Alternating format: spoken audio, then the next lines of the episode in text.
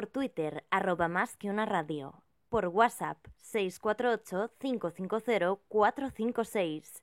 Y por correo electrónico a través del mail contenido arroba más que una radio.com. El que avisa no es traidor. Con Luis Vega. Mira que lo advertimos.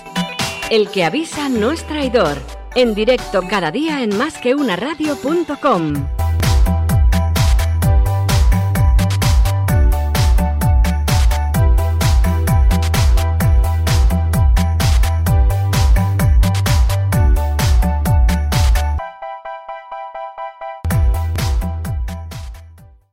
con nosotros por mail en el correo contenido arroba más que una radio.com.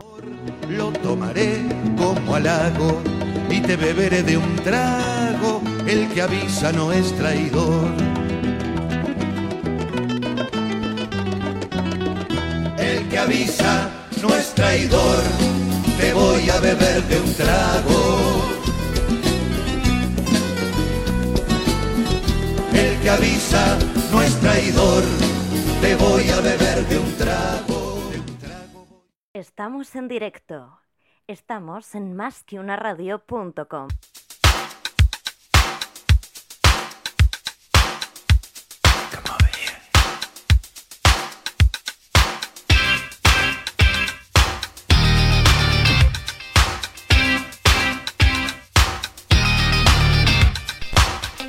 Buenos días amigos y bienvenidos a un programa más. Estamos en directo a las 10.32, programa que avisa nuestro traidor aquí en másqueunaradio.com y tengo como siempre al otro lado de la línea, qué pena que no podamos estar en el estudio por las medidas de confinamiento y arresto domiciliario en las que estamos sometidos desde hace 20 días, a nuestra inseparable Concepción Burgos, también llamada Conchi Burgos. ¿Qué tal Conchi? ¿Cómo estás? Hola, buenos días Luis. Muy bien por aquí. ¿Y tú qué tal? Muy bien. ¿Qué tal el fin de semana y sobre todo cómo se presenta también la Semana Santa? ¿Qué planes tienes? Pues el fin de semana muy bien, la verdad, aquí en casita que no tenía planes y me he quedado en casa. Ah, Todo el fin de semana en casa. Te están mandando un WhatsApp, ¿nos lo puedes, por favor, en voz alta decir qué es lo que has recibido y de quién? Pues no, mira, una notificación de Twitter de alguien que ha retuiteado algo nuestro. Ah, vale. pues muchas gracias, compañero. Eh, anda, no me he cambiado de silla y estoy en la silla que hace ruido. Bueno, luego en algún corte aprovecharé para cambiarme. Cuéntanos, Conchi, hoy estamos a día 6 de abril del 2020 en directo, como siempre, 10.33 de la mañana. Y vamos a seguir con la ronda de CEOs que estamos haciendo de empresas eh, grandes, de empresas muy conocidas para que nos hablen un poco cuál es la actividad solidaria durante este tiempo y también cómo organizan, ¿no? Eh, bueno, pues toda la actividad y cómo mantienen a todo el personal eh, con la motivación plena. Hoy, ¿qué es lo que vamos a tener y qué programa tenemos de número? Porque yo ya me he perdido, ya llevamos tropecientos mil. Llevamos tropecientos mil, que hoy es el 104 de nuestro programa El que avisa nuestro traidor y el programa 694 de Más que una radio. Y vamos a empezar, como siempre, los lunes a las 10.45 con José Manuel Ábalos, que nos hablará de ciberseguridad.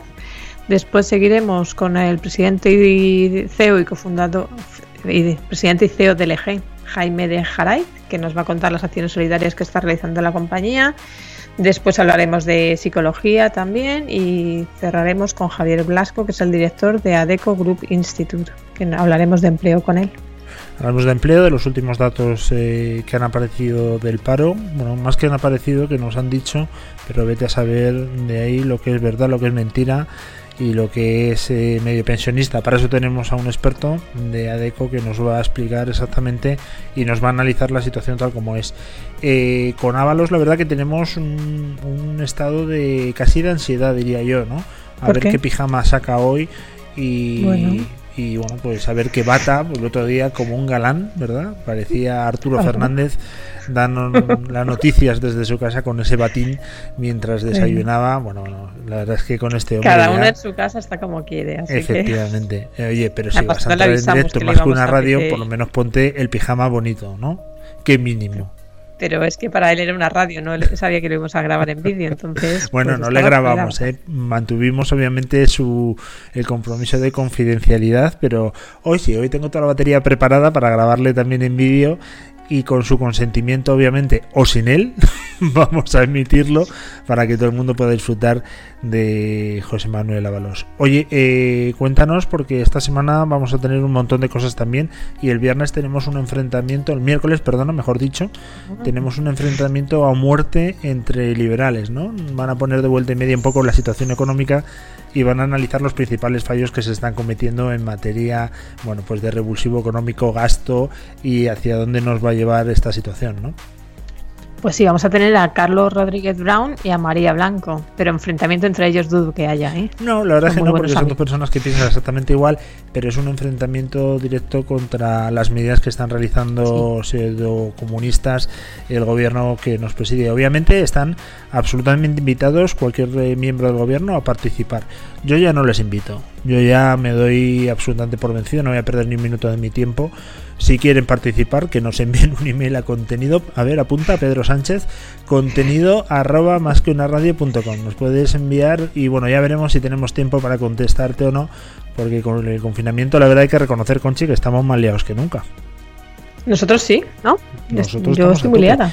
Mañana además vamos a tener, nos hemos ido un poco al, miércoles porque creo que era eh, un tema bueno pues pues importante porque son dos pesos pesados del mundo liberal como son María Blanco y Carlos Rodríguez Brown, pero nos iremos mañana con Alfredo Bonet eh, que es el secretario general del Círculo de Empresarios. Y estos están teniendo una actitud muy crítica con la gestión del gobierno como no podía ser de otra manera porque eh, la gestión que están realizando, pues la verdad es que no tiene mucho, mucho sentido, ¿no? No tiene por lo menos visos de arreglo a corto plazo.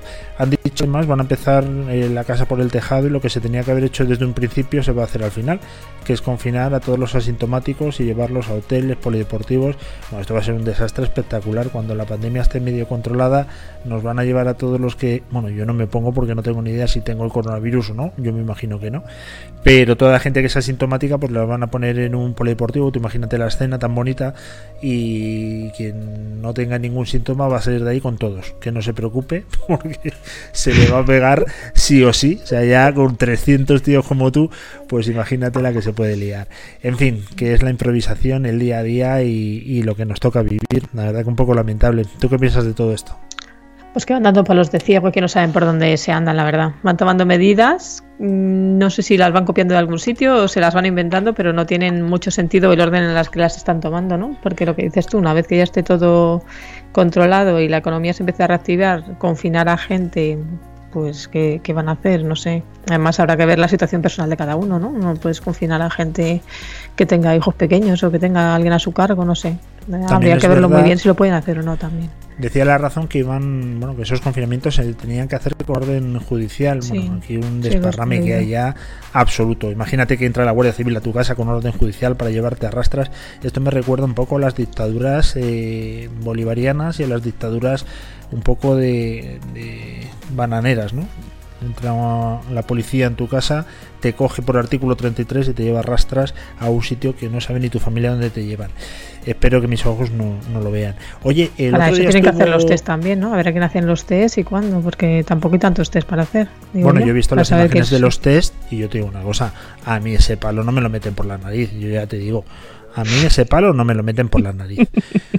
Yo, perdóname que te diga, prefiero llegar ahí, aunque no lo tenga, y decir, mira, sí, sí, soy positivo, pero a mí no me metes un palo de metro y medio, porque claro, no es un bastoncillo de esos de los oídos, ah, no, no, no, es un bastoncillo que parece el, un palo selfie, que te lo meten por la nariz y vete a saber por dónde sale. O sea, eso me parece una prueba absolutamente repugnante. Todavía, todavía daría mi consentimiento para que pusiesen el palo por la garganta. Bueno, alguna arcada habría, pero que te lo metan por la nariz hasta el ojo. ¿Tú has visto las imágenes?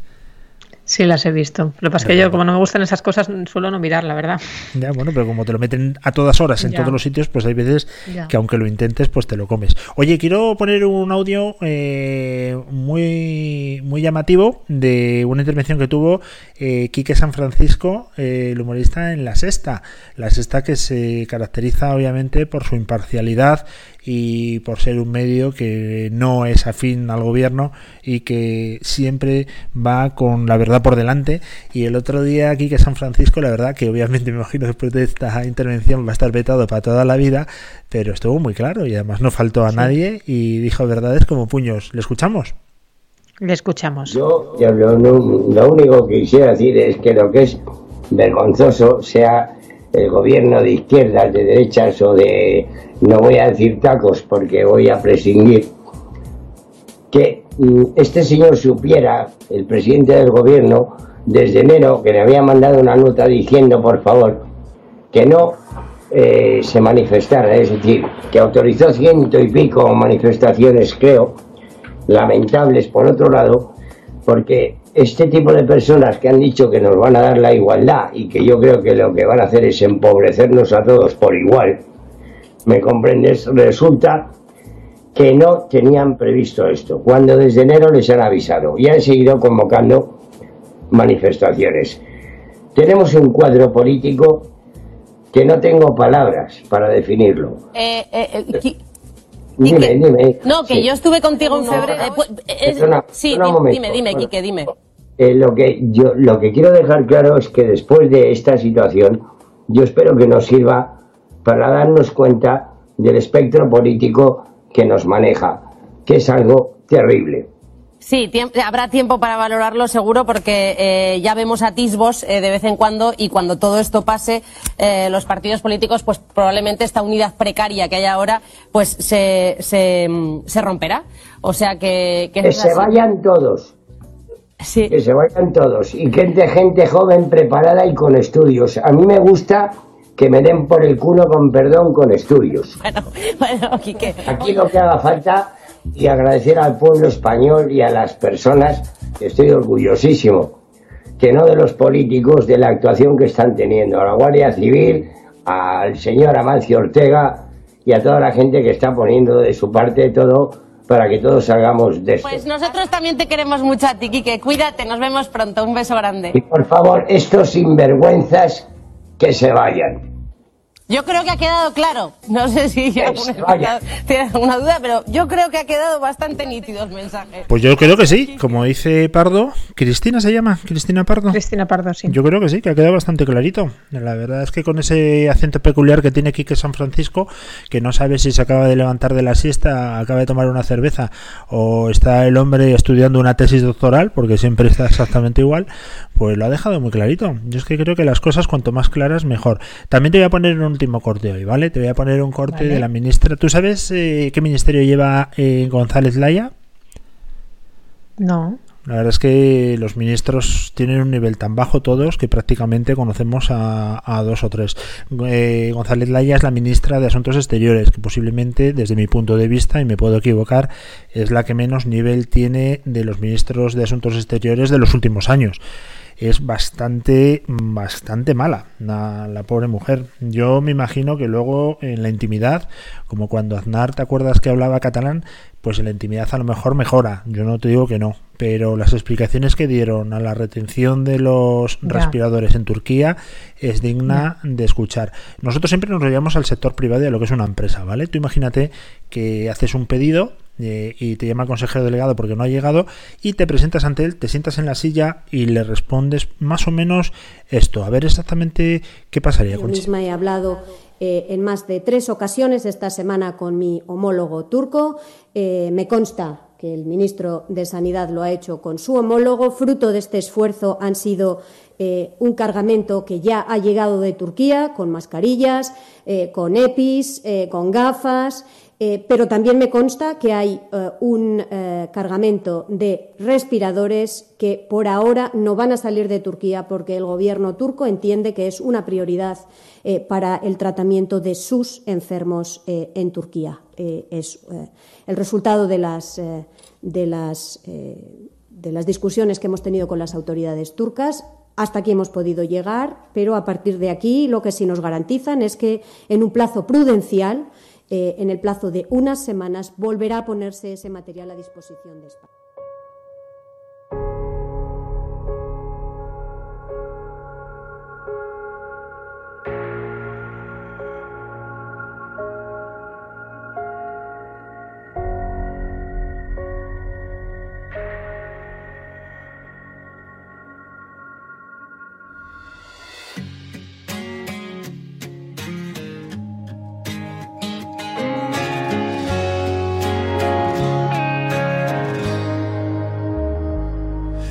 Mañana dijo mi ventana que te vio pasar.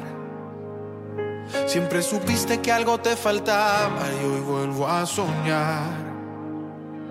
Ya no me importa si una vez peleamos, si algún día te fuiste, si te vi llorar.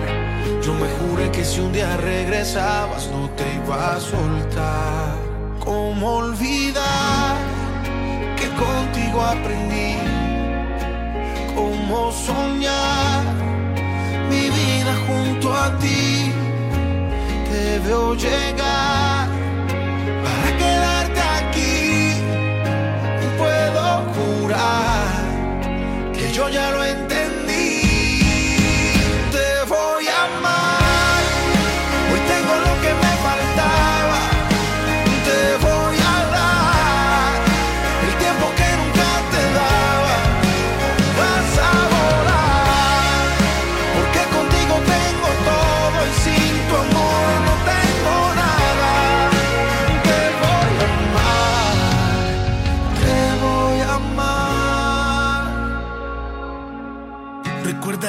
Recuerda tus sueños cuando éramos uno, cuando no importaba si éramos pequeños. Tú me dabas besos, yo canciones. No importa que llores, voy a cantarte toda mi vida hasta que tú me perdones. Si fue mi culpa, no te digo que no.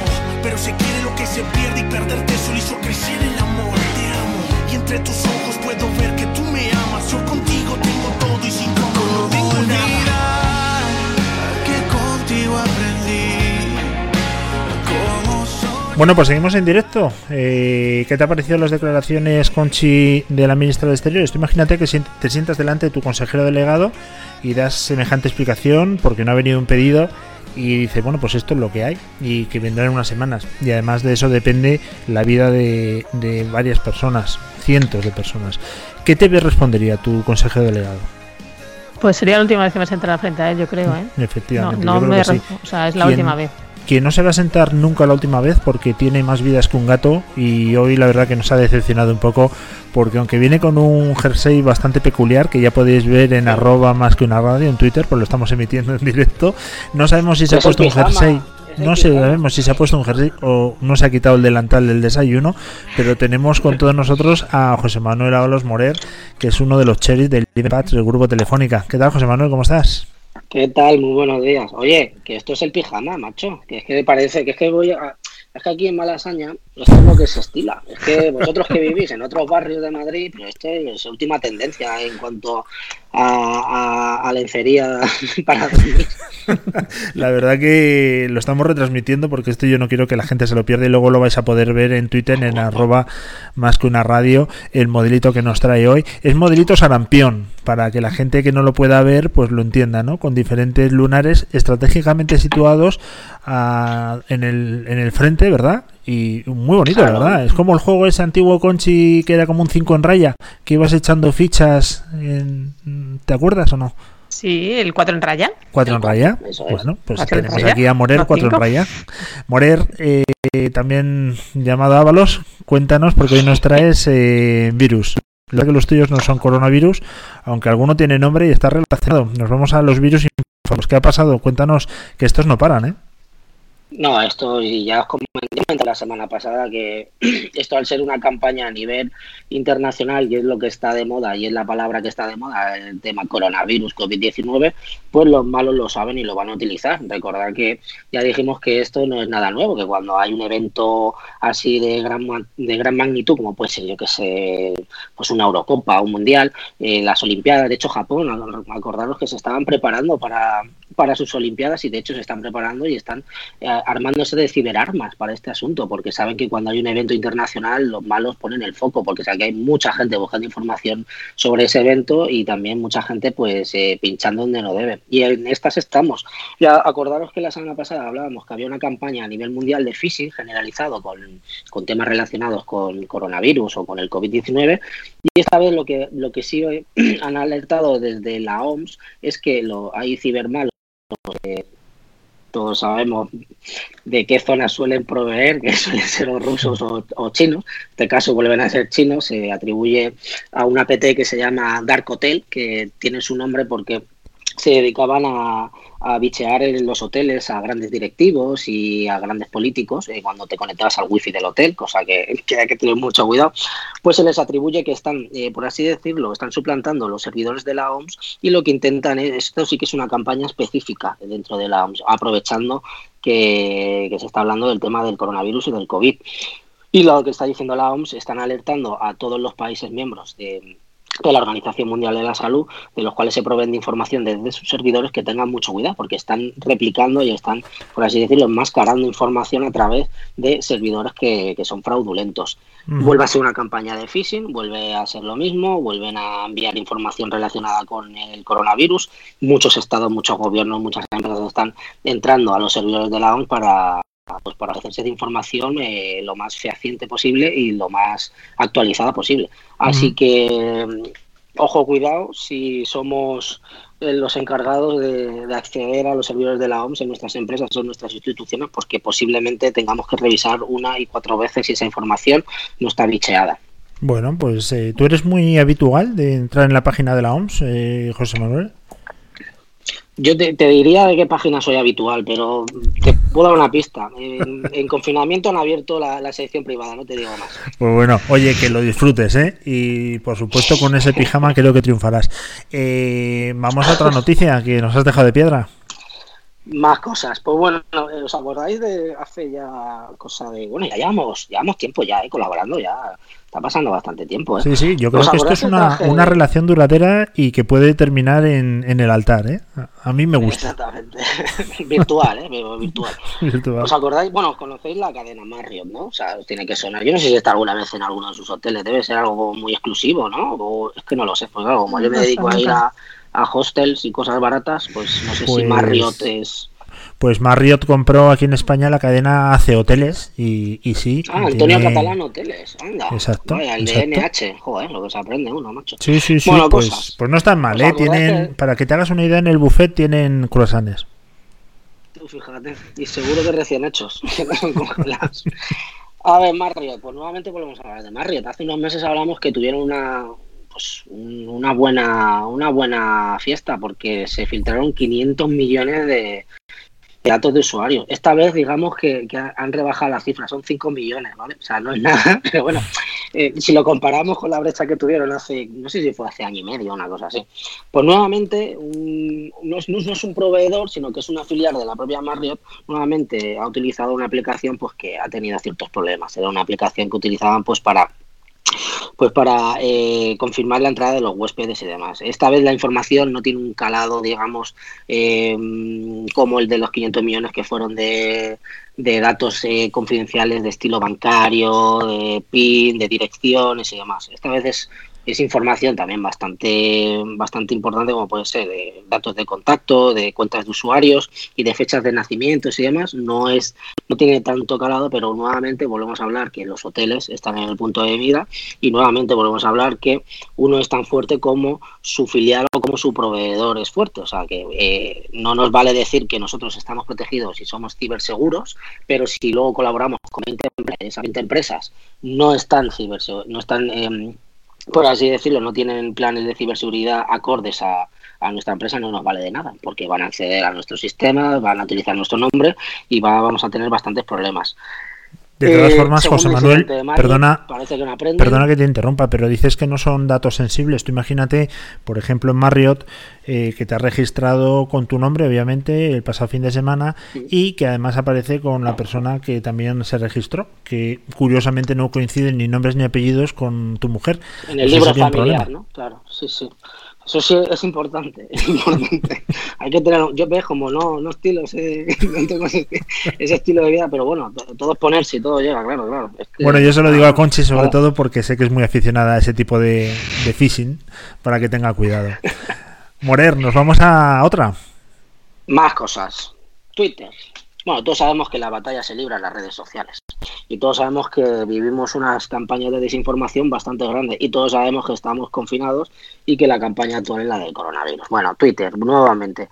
Twitter lo que, lo que está haciendo últimamente, acordaros que hace unas semanas hablamos que están actualizando sus políticas y condiciones de uso de los usuarios, ¿no? en el cual había ampliado un poco la restricción de, de a quién podíamos difamar y a quién no, lo cual me parece bien. ¿no? Habían, habían ampliado el marco y ya no solo era por política, sino se, también a, a gente, pues, pues, a gente mayor, por religión, bueno, una serie de datos. Pues nuevamente están las eh, redes, tanto hasta hablamos de Twitter, pero Facebook también lo está haciendo a través de la utilización de Machine Learning, eh, que suena fenomenal, que no es nada más que machear datos. Lo que están haciendo es eh, cotejar la información que se está compartiendo.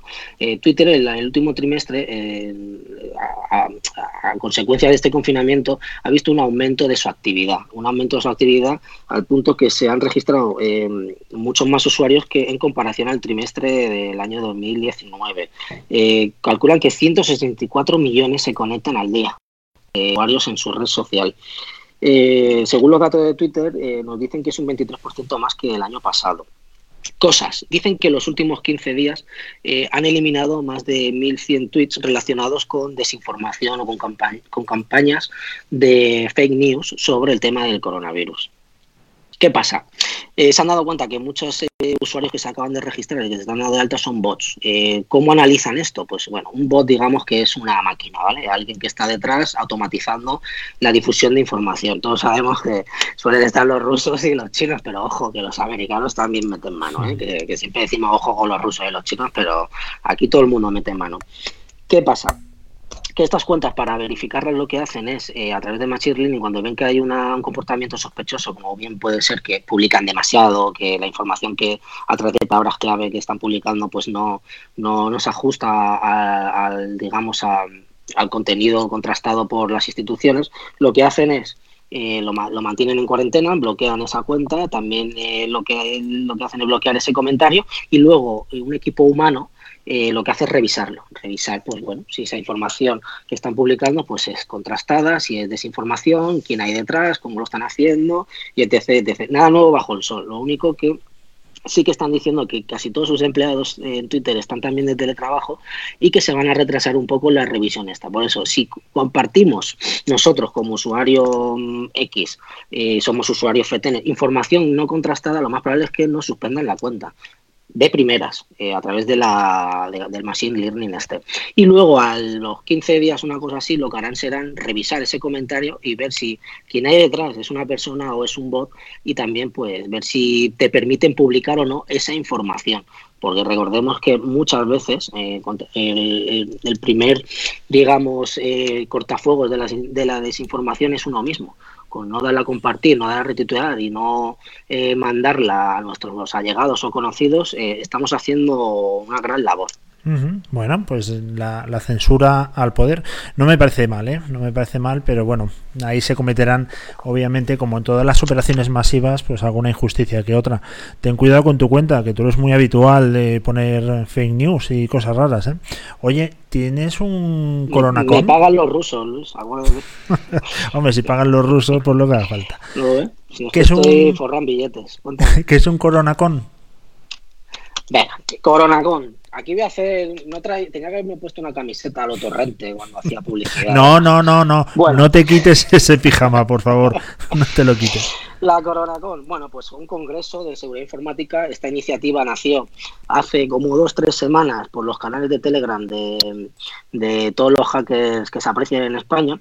Y lo que hicieron, pues, eh, pues fue dar un poco, darle un poco de vida y ayudar, digamos, eh, como sociedad y como como profesionales del tema de ciberseguridad, pues hacer una, pues una conferencia. ¿Qué pasa? Esta Corona Con, eh, completamente desinteresada, lo que hace es apoyar a Cruz Roja. lo que están haciendo es eh, apoyar la iniciativa de Cruz Roja para que todas las, digamos, donaciones que se están realizando a lo largo de estos meses vayan íntegramente a luchar contra el coronavirus. Para ello se han reunido una serie de, de, pues, de hackers, yo no los puedo llamar de otra manera, hackers en distintos niveles, porque cuando hablamos de hackers pensamos que, pues, que es el típico que tiene capucha y tiene una máscara de um, de V de Vendetta, pero no. Estos son hackers, hackers, hackers bueno, no ciberdelincuentes, ¿eh? que siempre tenemos que hacer recalcar en esto. Y cualquiera puede ser hacker, no a nivel técnico, sino también a nivel legal o incluso a nivel más básico. Mírame a mí, o sea, yo no me considero hacker, pero alguno dirá que es que soy un hacker. Yo les tengo que recordar que yo no soy hacker de ninguna de las maneras. Pero bueno, la CoronaCon, pues van a ser cuatro días. Estos cuatro días que nos ha dicho el gobierno que tenemos que estar confinados, ¿eh? porque ha dicho que Semana Santa no hay de la China.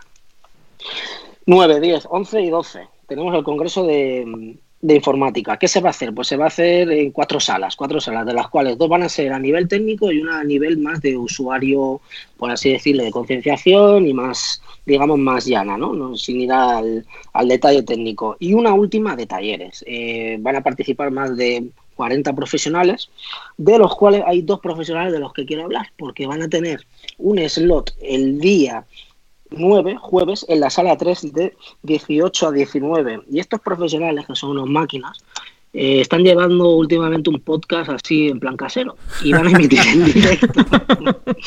van a emitir en directo durante una horita. Eh, van a estar eh, pues dando su, su, grano de arena. Estos no son nada menos que Andrés Naranjo y José Manuel Coño, me suenan. ¿vale? Con su podcast Anda por casa, cosas de hacker, en el cual vamos a traer invitados de renombre. No puedo decir más porque todavía nos tiene que confirmar ese invitado de renombre si viene o no viene. De todas maneras, algo inventaremos, no os preocupéis. Bueno, bueno, oye, pues nos alegramos un montón que ese podcast vaya subiendo y que además sea una iniciativa tan buena como el tema de, la Cruz Roja. Venga, pues a por ello y a muerte. La verdad que esta conversación ha sido súper interesante. He tenido que cortar la transmisión en vivo en Twitter porque me he dado cuenta que aparte de tu pijama realmente brutal, eh, he visto la habitación de Conchi donde estás retransmitiendo y tiene juguetes en la parte trasera. ¿Te lo estás pasando bien, Conchi, con tus juguetes? Es verdad, se ven, pero... Tiene el parque de bolas, retransmitiendo en directo del parque de bolas. lo has cortado, ¿no? Seguramente. Oye, por favor, eh, José Manuel, dinos qué día podemos escuchar tu podcast en el Coronacon. Pues vuelvo a repetir, jueves 19 de 6 a 7 en directo, ¿vale? Estaremos, no será, bueno, ya una vez que grabemos el directo, a ver cómo nos queda, ¿eh? es que somos unos matados, pero bueno, algo saldrá. una vez que grabemos el directo, pues lo subiremos a, redes, obviamente. Sí, sí, pero este será en directo. A ver, luego lo mismo te llamo esta tarde y te pido, te pido una, una pátina así rápida de, temas de comunicación, porque esto es lo que tiene meternos donde no nos llama. no, pero Naranjo, Naranjo controla muy bien esos temas. Es un directo man. Sí sí sí, sí, Oye, pues toda la suerte del mundo y que se recauden los máximos fondos posibles. Eh, 14.000 euros llevamos en una semana, así que no está nada mal. Bueno, eh, ¿cuánto era el coche que tú querías comprarte? Porque esto me imagino que era para tu cuenta. El mío es que está de renting, tres años a 300 euros. Bueno, sí, puedo, puedo pillar. Bueno, pues mira, ya tienes el coche, ¿eh? que es una buena forma de confinarse el coronavirus. Bueno, eh, don José Manuel, cuídate mucho. Pijama espectacular. Hemos grabado, obviamente, lo vamos a subir a redes con tu consentimiento. ¿Nos consientes a subir este, esta imagen? Oye, pero también os digo, solo tengo dos pijamas, ¿vale? O sea, que no esperéis más modelos. El de la semana pasada y este. O sea, que lo mismo repito. Oye, ¿qué te parece, Conchi, si hacemos una recolecta benéfica para comprar un pijama más? para comprar pijamas, me parece sí, vamos a hacer un crowdfunding pijamero. Oye, que muchísimas gracias, José Manuel, que los sacos están ahí al acecho, que tengamos muchísimo cuidado. Yo estoy notando un montón, ¿eh? A mí me han llegado esta semana phishing de Netflix para aburrir. Con su factura ya la tiene aquí, pinche en fin, eh, que no paran, que no paran estos tíos. Así que cuidaros mucho, ¿vale? No solamente esa prueba del coronavirus que te meten un palo por la nariz hasta el cerebro, sino también los virus que entran por el PC. Hay que tener mucho cuidado. Eso es, eh, sobre todo aplicar el sentido común y nuevamente, si nos llega información, por lo típico, que sospechamos que, es visceral, porque realmente la fake news lo que hace es tocarnos el, el corazoncito, porque suelen ser mensajes muy viscerales, muy rápidos, contrastémoslo, no nos calentemos y le demos a reenviar porque probablemente sea falso. Vale, pues seguimos tus consejos y, y así lo haremos. Buena semana y te escuchamos en tu Cosas de Hacker. Muy bien, muchas gracias. Un abrazo. Conchi, feliz día. Hasta luego. Eh, Concepción Burgos, nosotros vamos a hacer un cambio de tercio. Volvemos enseguida con el presidente de LG, ¿vale? Vamos a estar con él, que nos cuente un poco cómo están llevando esta cuarentena, todas las acciones solidarias que han hecho, que me consta que han, que han estado apoyando y están apoyando, y que mejor que ellos, además en su en su casa madre, por llamarlo de alguna manera. Me sale la traducción del inglés, ¿no? De Mother Company, pero desde su desde la matriz, pues que nos son de los primeros, yo creo, en el mundo que detectaron la peligrosidad y tuvieron planes de contingencia. La verdad que en ese sentido dicen y hay pruebas que parece que son irrefutables que los coreanos lo han hecho muy bien. Así que bueno, a ver qué podemos aprender. Volvemos nada en un minuto y estamos ya con él. ¿Te parece? Vamos.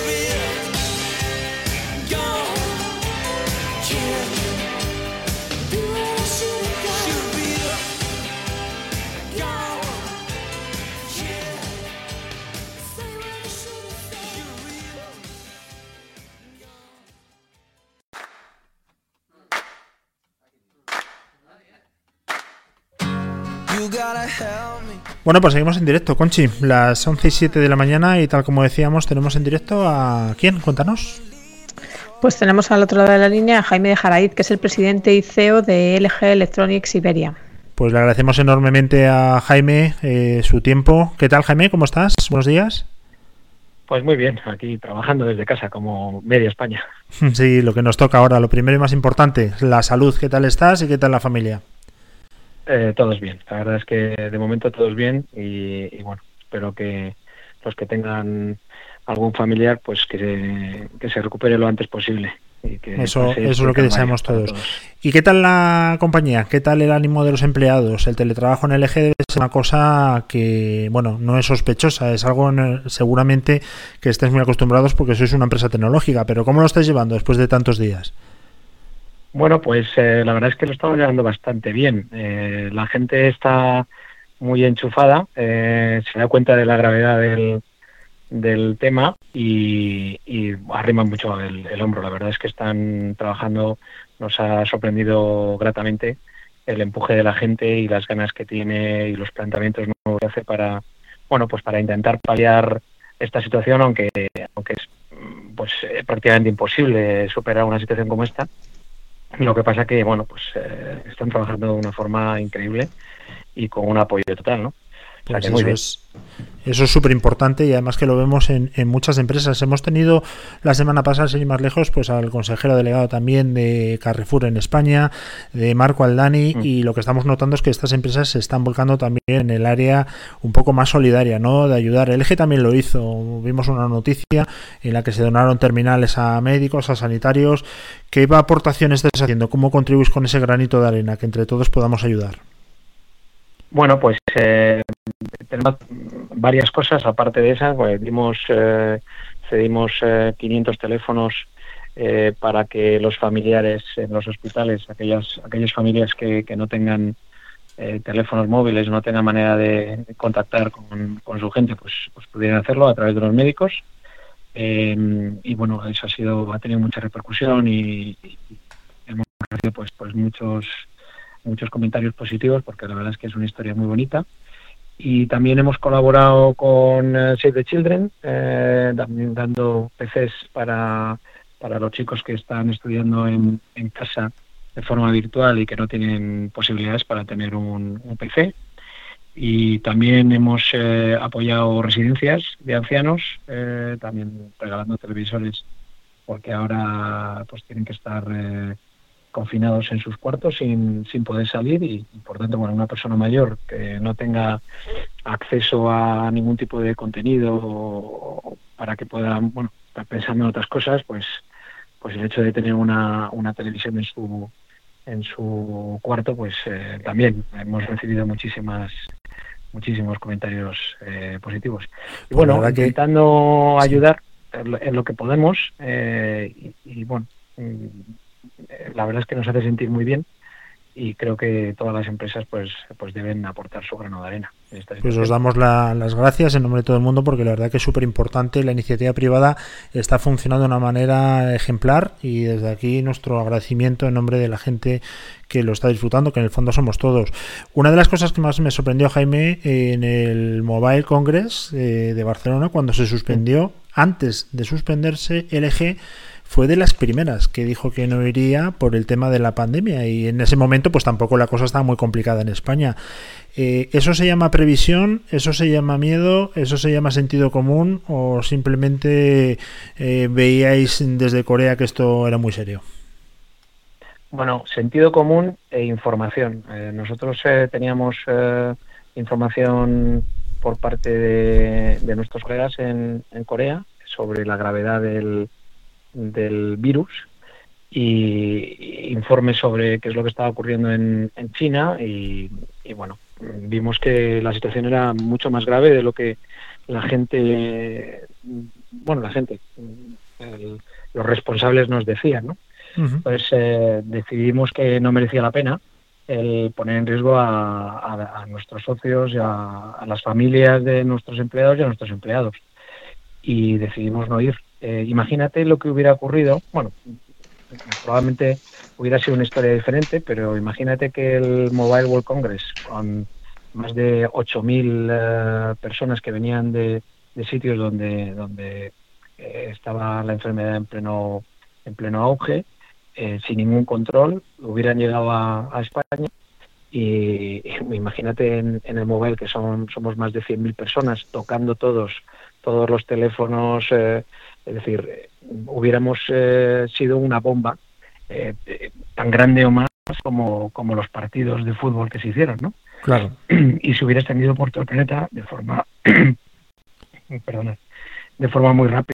Entonces, nosotros veíamos esa, esa historia eh, con la información que, recibimos y decidimos no ir.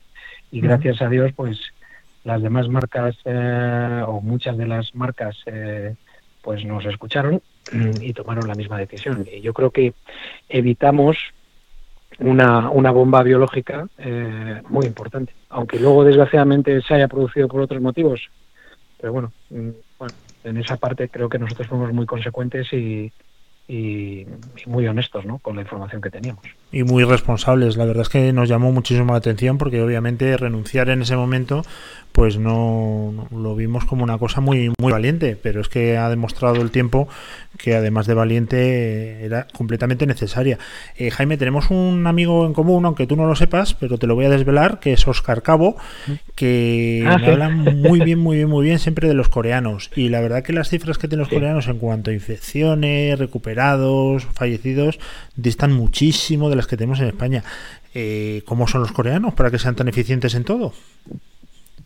Bueno, son muy disciplinados y, consecuentes y, ellos están acostumbrados, eh, piensa que Corea es, una península que ha estado siempre en mitad de todas las guerras. Las guerras, eh, China eh, ha conquistado muchas veces Corea, Japón, es decir, cuando Japón quería atacar a China, paraba en Corea, se cargaba Corea y al revés, ¿no? Entonces es un pueblo que, que ha sufrido pues muchas desgracias y que realmente no tienen nada, ¿no? Después de, su guerra civil en, el 53, eh, pues era el segundo país, Corea del Sur era el segundo país más pobre del mundo y ahora es el noveno país y no tienen no tienen nada. Por no tener no tienen ni en verano buen tiempo porque es cuando llega el monzón y en verano llueve. Y, el país ha sido arrasado, no tiene tampoco recursos naturales, entonces solamente tiene el esfuerzo de su trabajo y la determinación de las personas. Y, la verdad es que es un pueblo pues eh, increíble, ¿no? Y, lo ha demostrado una vez más con, cómo han tomado las medidas, cómo han sido disciplinados y cómo han visto desde el primer momento eh, el problema, ¿no? han hecho test masivos a toda la población eh, y eso les ha permitido pues confinar solamente a aquellos que, estaban en, riesgo, que estaban, que estaban contagiados. Así lo que ha ocurrido es que la economía pues ha sufrido menos de lo que vamos a sufrir nosotros y la recuperación pues ha sido mucho más rápida. Claro, Yo creo que la clave está en, hacer test de una forma masiva y, tener constancia de quién está contagiado quién no. Porque yo lo quería enlazar con la siguiente pregunta. Jaime, perdona, lo quería enlazar con la siguiente pregunta, que es, eh, bueno, viendo que el eje en Corea ha tenido, y sobre todo el pueblo coreano, ha tenido esa habilidad para adelantarse, me gustaría también saber cómo están eh, manejando la poscrisis. Todavía no ha terminado, está claro, la poscrisis sanitaria me refiero. Eh, ¿Ellos qué recetas están impulsando para que económicamente esto cause el menor daño posible? Porque, oye, ya hay que tenerles en cuenta porque parece que están acertando en todo lo que es la, la gestión de esta, de esta crisis sanitaria. Bueno, pues eh, lo principal es que no se paralice la economía y, que te puedas eh, recuperar lo antes posible. Es decir, por mucho que el Estado ponga parches y, nos ayude, eh, de esto solamente salimos generando riqueza o generando actividad. Si se para la actividad, pues es muy difícil que nos podamos recuperar. Lo único que podemos hacer es generar más deuda que tengamos que pagar las próximas generaciones, ¿no? No, ya no solamente la, mía o la tuya, sino la generación de nuestros hijos y la de nuestros nietos, ¿no? Entonces, eh, lo que necesitamos es empezar a funcionar lo antes posible. Pero claro, no podemos cometer el error de, hacerlo sin control y, y, abocarnos a una situación tan desgraciada como la que estamos viviendo ahora. Por tanto, creo que la clave está en, poder hacer esos test de forma masiva y tener un control eh, de la población que ha pasado esos test y para que puedan empezar a trabajar, ¿no? Allí todo el mundo, pues eh, los que están trabajando eh, son personas que, no están, vamos, que demuestran que no, no tienen ningún, no, están afectados por el virus y por tanto pueden trabajar. Y luego mm, el uso masivo de mascarillas. Una de las cosas que yo no entendía en todo este tiempo ha sido porque eh, no se recomendaba el uso de mascarillas. Es decir, eh, ya no solo si luego se demuestra que sí ayuda, pero es que incluso aunque no fuera mm, totalmente eh, demostrado que, ayuda, desde luego hay un porcentaje de, riesgo que eliminas con, la mascarilla. No solamente, vamos, es que es, de cajón. Pero sin embargo decían que no pasaba nada y que, que no hacía falta el uso. Bueno, pues yo creo que nos, tenemos que acostumbrar a salir de casa todos hasta que haya una cura o haya una, una vacuna, em, a salir con mascarillas y, tener otros criterios de, bueno, pues con el contacto con las personas. Uno de los problemas que tiene España que tenemos mucho contacto unos con otros, ¿no? Y eso va en nuestra contra. pero, pero creo que se puede hacer y se debe hacer, porque hay que empezar a funcionar y a, y a contribuir eh, lo antes posible, si no vamos a sufrir muchísimo. Sí, vamos a sufrir, está claro, que duras consecuencias. Pero también es verdad que LG no es una empresa de servicios, o por lo menos el core business no es eh, servicios, son productos que además en época de confinamiento pues eh, vamos a necesitar sí o sí. ¿Vosotros sois optimistas en LG respecto a una recuperación, no en V, porque yo la verdad es que soy muy escéptico, pero por lo menos como decían por ahí en raíz cuadrada eh, en el eje que no que, esto empieza a despuntar en cuanto se eh, abra el yo creo que va a ser un poquito más eh, en U más que en raíz cuadrada pero pero bueno no sé la verdad es que estamos debatiendo mucho sobre cuál va a ser el impacto cada día pues las cosas cambian un poquito pero bueno nosotros creemos que eh, por la industria en la que estamos, pues eh, creo que podemos recuperarnos a lo mejor un poquito antes que otras industrias. pero, pero realmente no lo sé, no lo sé. Eh, estamos trabajando muchísimo para que el impacto sea lo menor eh, posible ahora mismo y, luego estar muy preparados para cuando, cuando esto se desbloquee un poquito y bueno pues podamos operar con, con la mayor normalidad posible un consejero delegado, en este caso de, del eje en España, eh, ¿cuánto tiempo dedica de su trabajo diario ahora en teletrabajo a tener motivado a su equipo? Llevándolo al tema bélico que lo estamos llevando siempre con el tema de la guerra del coronavirus. Tú ahora eres el general, Jaime. Eh, ¿Cuánto tiempo dedicas para tener a tu tropa al máximo? Porque es complicado, ¿no? Bueno, pues todo el día. La, la verdad es que estamos eh, trabajando 24 horas al día y, incluso trabajamos más que cuando estábamos en la oficina y es, es, es, complicado, pero ya te digo, a mí me, me está sorprendiendo muy, muy positivamente nuestra gente y su involucración y, y, bueno, yo creo que en los, en los momentos difíciles y que en el que somos conscientes de, de la gravedad del tema, pues sale lo mejor de todos nosotros, ¿no? Lo estamos viendo en la sociedad, eh, están saliendo cantidad de cosas buenas porque la gente es consciente de que estamos en una situación, pues quizá la más complicada que vamos a vivir en nuestras vidas, ¿no? Sino, si, teniendo la suerte de que no hemos pasado por ninguna guerra, pero esto es algo muy parecido en cuanto a las consecuencias. Y, y, la gente está pues muy muy muy motivada y muy enchufada. De hecho, pues eh, se supone que ahora es Semana Santa ya y la gente debería estar de vacaciones, pues incluso estando de vacaciones el, la gente está trabajando como vamos, como si no estuviera. Eso es correcto. Y yo ahí no tengo que motivarles más. Eh, a veces me motivan ellos más a mí que, que yo a ellos, porque, porque empujan mucho y son gente muy muy involucrada con la empresa y, con muchas ganas de hacerlo bien. O sea que la verdad es que soy un privilegiado en eso. Nos vamos a la parte de arriba, es decir, en cualquier empresa multinacional te pasas todo el día dando explicaciones y reportando qué piensan sí. los coreanos, que también lo han hecho ellos, de cómo se está gestionando, no en el eje España, ¿eh? sino en conjunto la sociedad española, el gobierno, cómo se está gestionando la crisis. Yo creo que un poquito las manos a la cabeza sí se están llevando, ¿no? Bueno, están realmente preocupados con, con la situación en España y la verdad es que somos a nivel mundial pues los más afectados. Eh, si lo, ve, lo, veas por donde lo veas en porcentaje en, en actividad en, eh, somos pues el país más afectado del mundo de momento.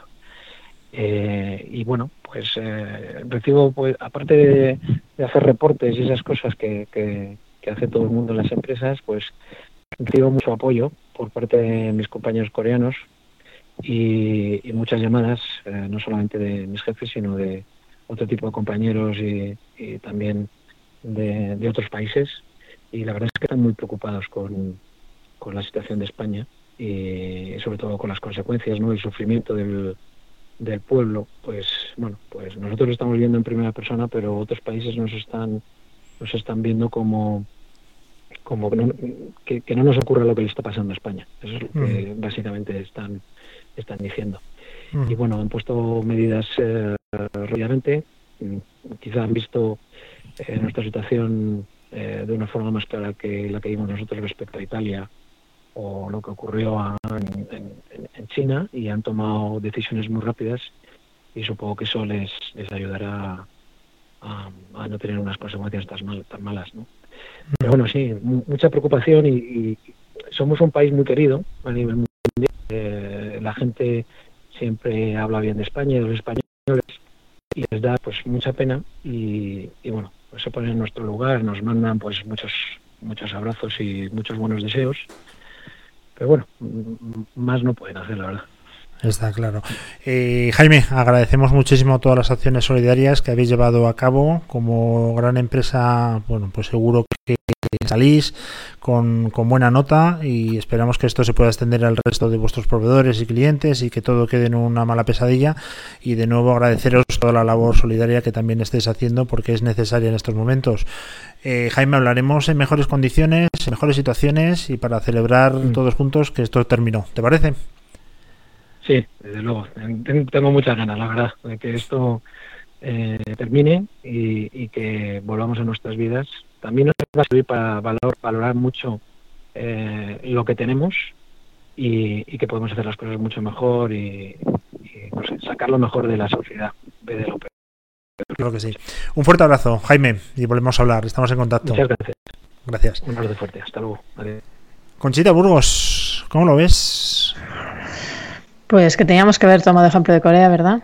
Pues Un país sí, que lo ha superado tan, con tanto éxito, pues Está claro. Yo no teníamos quiero que haber copiado las- tal cual, literalmente. No quiero entrar en las fake news, porque es que ni me va ni me viene, y a lo mejor el Excel que se ha difundido durante todo este fin de semana, pues no está contrastado, perdón. Yo desde luego no me he parado a ver los números, pero había pues indicativos entre una comparativa entre la pandemia en Corea con las soluciones que han tomado y la pandemia en España. Y realmente llama la atención eh, la buena gestión que se ha hecho en Corea desde el minuto uno y la pésima gestión que se ha realizado en España. La consecuencia no es dinero, que el dinero dinero es y es el menor de los problemas.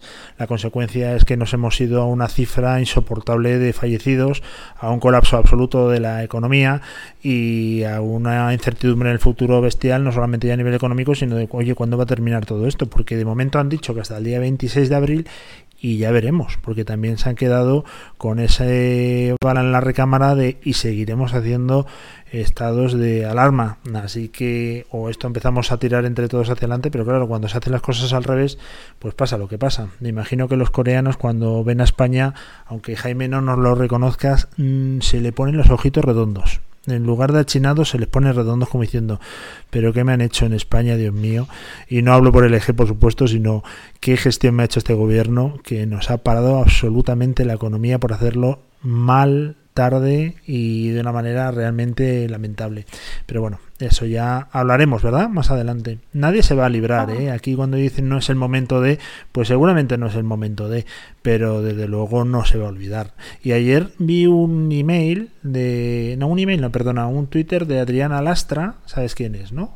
Sí, claro. Esa persona que con el bachillerato ha llegado a unas cotas de poder realmente espectaculares, que me alegro muchísimo por ella, pero el PSOE ahora se está dedicando, en lugar de combatir eh, la enfermedad, a hacer vídeos de réplica contra todas las noticias que les ponen a parir. Y la verdad es que me dio mucha pena, porque digo, si ese tiempo emplean en ponerse a sacar la crisis adelante, pues oye, yo estaría mucho más tranquilo. Pero si lo único que hacen es hacer vídeos estúpidos para defenderse de ataques, pues entonces no están cumpliendo ni su propia palabra. Pero vamos, tampoco es una cosa que me sorprenda. Oye, ahora para todo este batiburrillo que nos ha creado una sensibilidad psicológica brutal, tenemos la buena noticia que aquí más que una radio tenemos a María Hernández, que es nuestra psicóloga de cabecera y que nos va a dar consejos para que esto lo podamos llevar con cierta dignidad y que veamos el futuro pues de una manera diferente a como a lo mejor tenemos la percepción ahora. Tampoco el tiempo ayuda, ¿eh, Conchi? Porque fíjate, Semana No, Santa hoy no.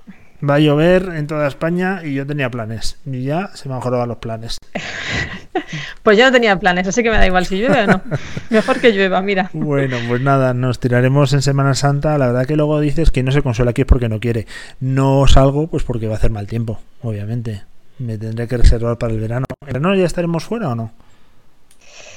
Yo creo que estaremos fuera, pero vamos, no tengo ni idea. Estaremos fuera, pero controlados desde luego. Y ¿Tú desde luego viajar al peor? extranjero no nos va a querer nadie, así que todos en Ya. casita, en España. ¿Sabes lo peor que estoy llevando? No poder salir a correr. Eso lo estoy llevando ho- horrible, horrible. Y te comentaba el otro día, me parece que fue el sábado, que soñé que me iba a correr.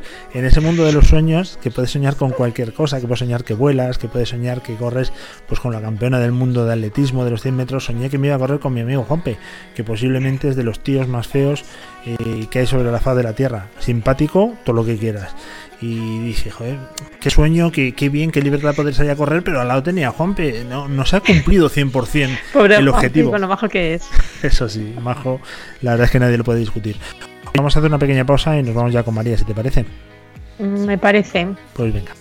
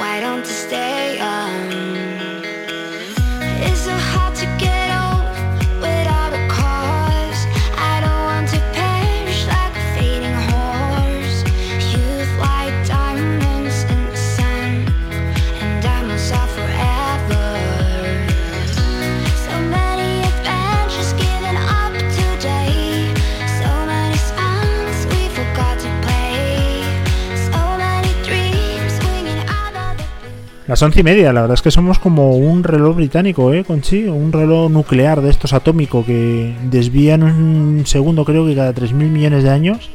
Así somos, en más que una radio, ¿o no? Totalmente, siempre puntuales. Bueno, después de la sobredosis que nos hemos metido ahora de pesimismo, desde que hemos empezado, desde las diez y media hemos estado dando noticias que no nos gusta dar, pero que bueno, que son las que están. Ahora nos viene el momento de confort, ese momento que María Hernández, psicóloga especializada además en temas de salud y deporte, pues nos va a dar esos consejos para que no nos volvamos ya medio tarumbas y que llevemos el confinamiento de la mejor manera posible. ¿Qué tal María? ¿Cómo estás? Hola, buenos días. Muy bien, ¿vosotros? Muy bien, Muy la verdad bien. que bastante bien. Bueno, ves a Conchi que a lo mejor tiene carilla un poco más pachucha, pero por... que no, ¿Por que no, qué? es broma, es broma, Conchi.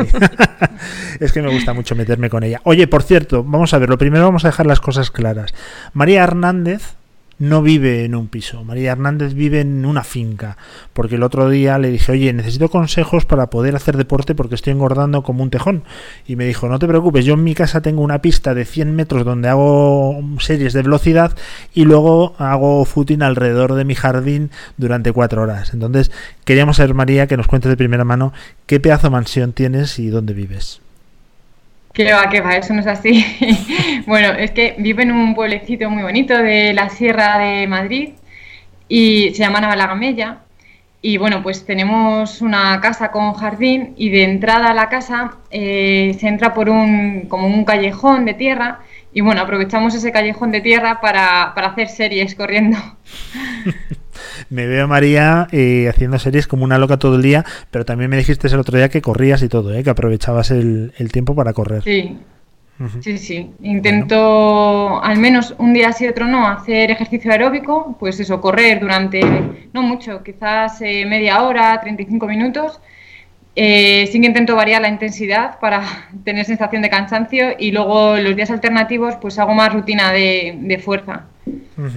Bueno, se te ve estupenda eh, y nos alegramos. Eh, está estupenda también y yo estoy como un globo de helio que creo que si me pones un- una cuerda en el pie puedo hasta salir al jardín de la mano de mi hija. Oye, eh, María, cuéntanos 20 días más o 15 días más de confinamiento a los que ya llevamos otros 20. Bueno, esto ya se empieza a poner un poco de color oscuro para lo que es la gente, para lo que somos las personas y para bueno llevar de una manera aceptable estar sin salir a la calle durante tanto tiempo. Esto no está nadie preparado, es casi imposible.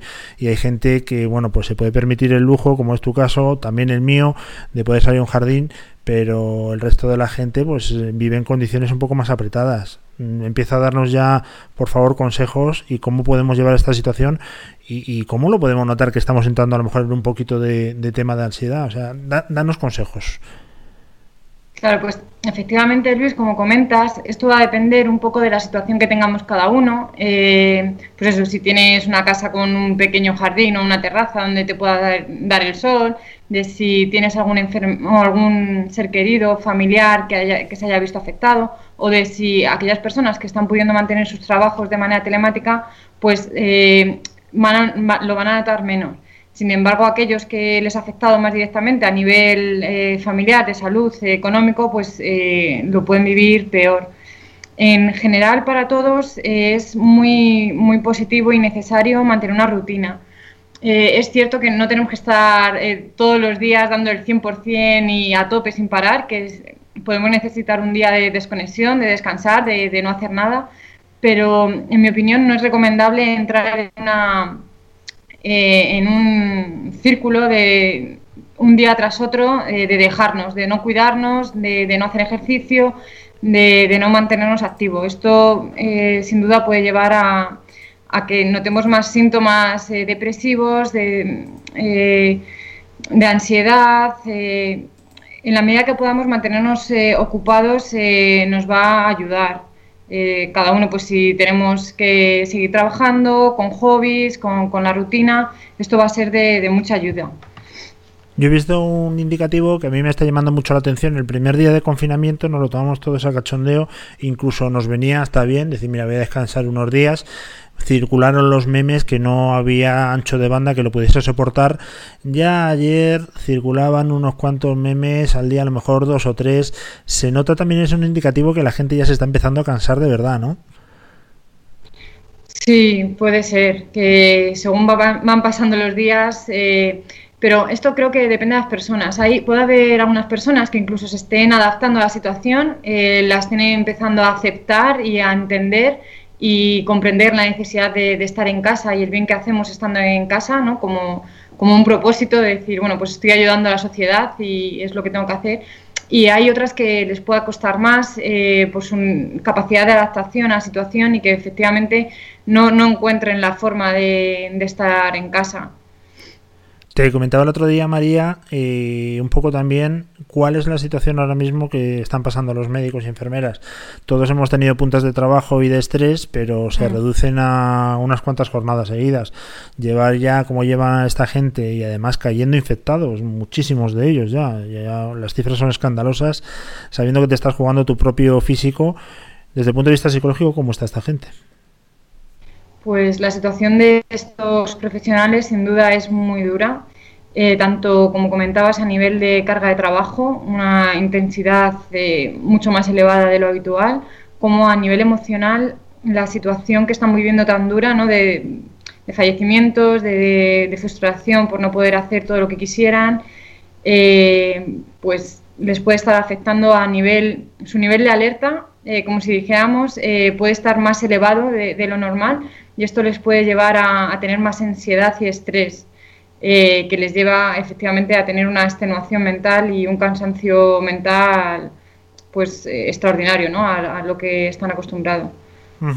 Te comentaba también el otro día, te pasó una noticia, eh, bueno, los sanitarios madrileños están recibiendo ayuda y apoyo psicológico, ¿verdad? De profesionales como vosotros eh, para llevar la situación. Eh, se pide, se da, ellos son conscientes que lo necesitan, ¿cómo funciona? Pues eh, es fundamental, eh, efectivamente, por la situación tan, tan dura que están viviendo, que en estos momentos puedan tener el apoyo necesario. Eh, en algunos hospitales, eh, bueno, en la mayoría están poniendo a su disposición diferentes eh, terapias ¿no? Que les permitan descon- desconectar al menos durante unos, unos minutos al día porque en esta situación en la que su nivel de alerta y su nivel de ansiedad y estrés es muy elevado de manera continua, es importante que encuentren momentos de, relajación y desconexión. ¿Vale? Es como cuando estamos extenuados físicamente, que necesitamos descansar para recargar las pilas, pues ellos igual, necesitan unos momentos de descanso para recuperarse emocionalmente. Entonces, en algunos hospitales están poniendo eh, prácticas de mindfulness, de relajación, para permitirles durante unos minutos esa desconexión que necesitan para recargarse a nivel emocional.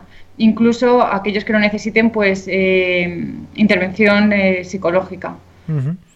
Eh, la intervención psicológica y la ayuda a través de las nuevas tecnologías, tipo Skype o cualquier otra Mm. herramienta de teletrabajo, puede ser tan válida como una presencia personal. Tú ahora mismo, por ejemplo, que estamos los tres conectados a través de Skype, estás viendo la cara de Conchi, necesita ayuda, ¿verdad?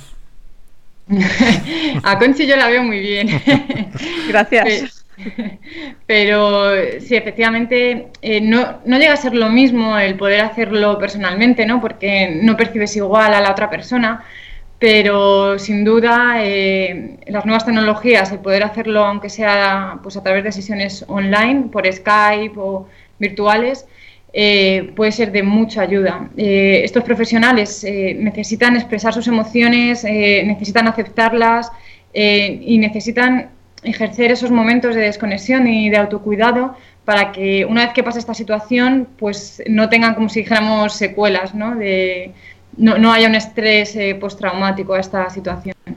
También es verdad que con el confinamiento, pues visitar a un médico ahora se convierte prácticamente en un reto. Nadie quiere ir eh, porque tiene miedo a, a contagiarse, ¿no? En un centro de salud o en un hospital, con lo cual se está dejando, que ya veremos cuando nos levanten el confinamiento, cómo vamos a estar todos de salud, ya no solamente mental, sino de salud de cualquier otro tipo. Te pasaba también una noticia el otro día, María, de Stan Collymore, que es un exjugador de fútbol y tiene un titular muy contundente que me gustaría que lo comentases, que dice el confinamiento. Mm, Ponemos en contexto, este hombre pasó una a los 28 años, le diagnosticaron una depresión y dice, entrecomillado, el confinamiento puede ser letal para los que tenemos depresión. Es muy heavy, ¿eh? porque está hablando de palabras mayores. ¿Tú como experta cómo lo ves? Pues sí, eh, como dices, es, es, muy, es muy dura, es una situación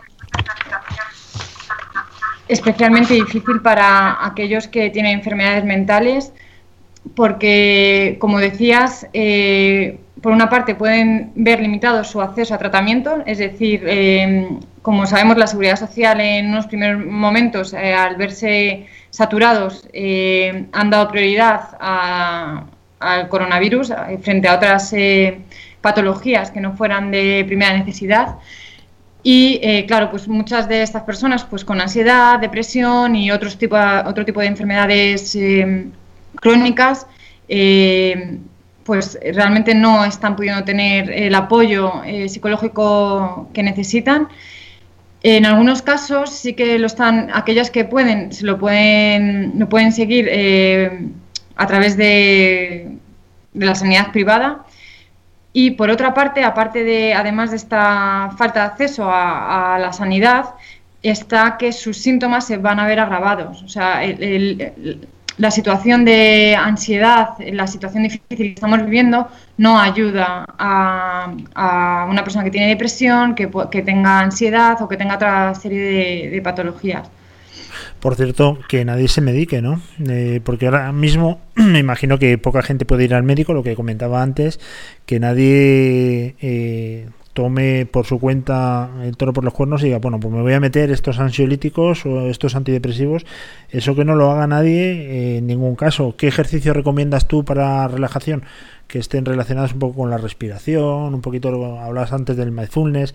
¿Qué podemos hacer desde casa para rebajar el nivel de tensión? Mira, Conchi, qué tensionada está. Pues eh, podemos hacer, si lo conocemos, la práctica de mindfulness y si no podemos hacer eh, pues sencillos ejercicios de, de re- de respiración profunda, que ejercicios de respiración diafragmática que nos van a ayudar mucho a estar más tranquilos. Esto se consigue pues eh, llevando el aire a la parte más profunda de los pulmones, ¿no? En vez de respirar con el pecho, parece, pareciera que estamos respirando con, con el estómago, ¿no? Se tiene, tenemos que notar que, que coge más volumen cuando inhalamos el estómago y podemos eh, respirar de manera muy lenta, por ejemplo, contando hasta tres, según va entrando el aire, manteniéndolo durante tres segundos en la parte, como decía, más profunda de, de los pulmones y expulsándolo en tres segundos. Entonces, eh, esta relajación diafragmática, o sea, esta respiración diafragmática nos va a ayudar mucho a, sentir más relajación y sobre todo también a disminuir la cantidad de, pensamientos eh, negativos que podemos estar teniendo estos días. Entonces, eh, prácticas de respiración o práctica de mindfulness pueden ser de mucha utilidad para encontrarnos mejor. Hombre, conocemos casos de gente que ha estado confinada por motivos X eh, un montón durante muchísimo más tiempo. Por ejemplo, los astronautas en una estación espacial, pero obviamente esta gente va preparada psicológicamente y con entrenamiento desde hace mucho tiempo. Nosotros de un día para otro nos han metido al 100% de la población en casa. ¿Cuánto tiempo más crees que podemos aguantar sin empezar ya a, a sacar los pies del tiesto? Porque yo ayer ya escuchaba por aquí a dos vecinos discutir porque uno había salido, porque el otro estaba paseando el perro más de la cuenta. Digo, madre mía, como no termine esto pronto, vamos a acabar todos mal, ¿eh? Bueno, eh, la capacidad de superación del, del ser humano es, o sea, no, no la conocemos, ¿no? Entonces no sabemos hasta que no nos ponen en, una situación de reto, de superación, no sabemos de, de lo que somos capaces. Entonces yo creo que, que muchas personas, eh, una vez han pasado esos primeros días de confusión, de no saber qué está pasando, ya pues estamos pudiendo aceptar la situación, ¿no? Y como si dijéramos, haciendo cotidiano lo extraordinario. Entonces, yo confío en, en la capacidad de- del ser humano a, a superarse a sí mismo y a afrontar pues, los retos que, que le va poniendo la vida. Pues vamos a por ello. María, ¿tú qué tal estás? Que no te hemos preguntado.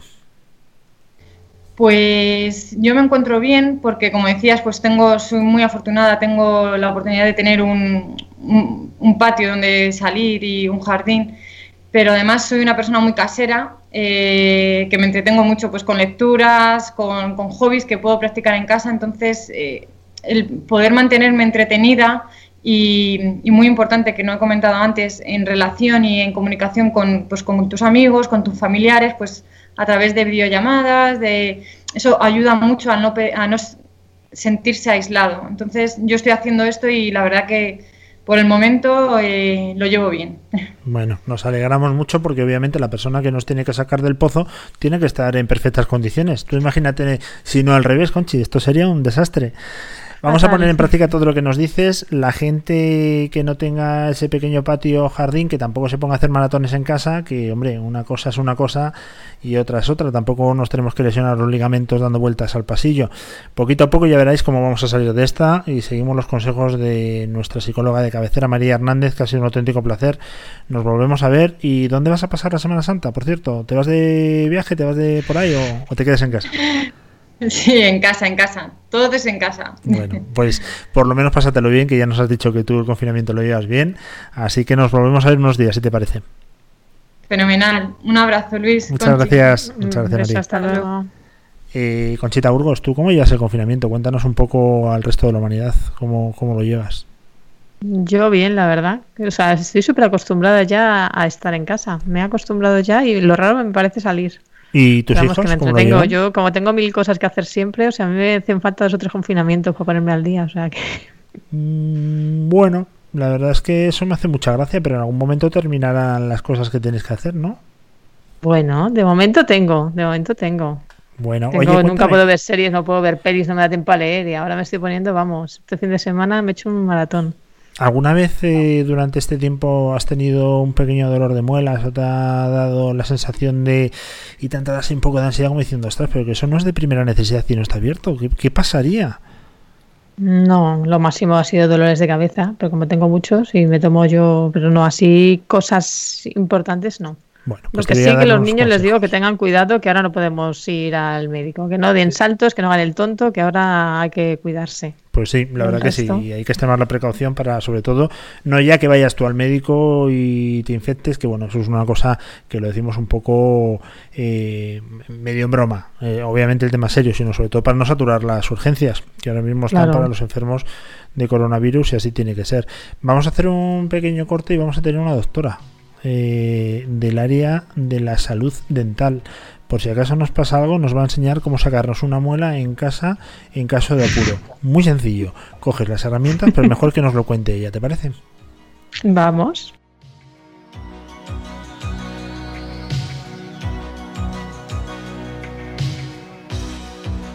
Who's gonna tell you when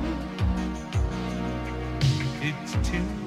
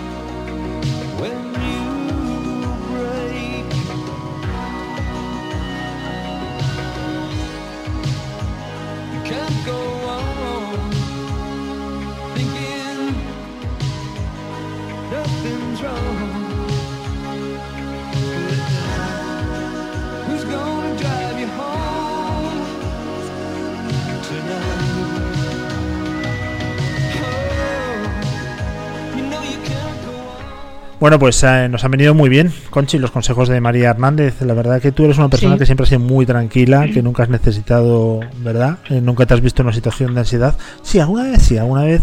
Tu ansiedad, Hombre, además, todo el mundo. Tu ansiedad me hace mucha gracia porque la transmites con frases eh, pelín chorras en redes sociales. Y ahí es cuando a mí me salta la alarma, que digo, Conchi Burgos está con ansiedad, ¿verdad? Pero ya hace mucho, ¿eh? Y hace mucho, eso, eso es cierto. Eh, todo pasará al final y si no ha pasado es que no es el final, cosas de esas que a mí me dejas pelín preocupado, pero que bueno, yo sé que, que son rachas que pasamos todo el mundo. Hablando de rachas, seguimos con el tema de la salud. Eh, yo la verdad que lo estoy pasando mal porque a mí no me suele doler nunca ninguna muela ni nada por el estilo, pero es que el gobierno decretó que no era de urgencia los servicios dentales. Y si hay una cosa que duele en este mundo son los dientes y la boca, no me jorobes. Eh, y la verdad que me dejó un poco, un poco de piedra, ¿no? Además, eh, tú y yo que hemos pasado tratamientos de brackets para ponernos eh, con ortodoncia la boca en su sitio, pues a mí no me pueden tener dos meses en aquella época sin ajustarme el aparato porque me tiro por la ventana. Totalmente. Entonces a mí me gustaría hablar con una especialista, con una de las mejores, si no la mejor eh, ortodoncista del mundo, posiblemente en el ranking top 3 de odontólogos del mundo, está en el puesto número 2, compitiendo con una eh, coreana y la tenemos al otro lado de la línea, se llama Esther Villares. ¿Qué tal, Esther? ¿Cómo estás? Muy bien, Luisito. Muy bien. Oye, eh, ¿cuándo vamos a por ese primer puesto? con tus comentarios.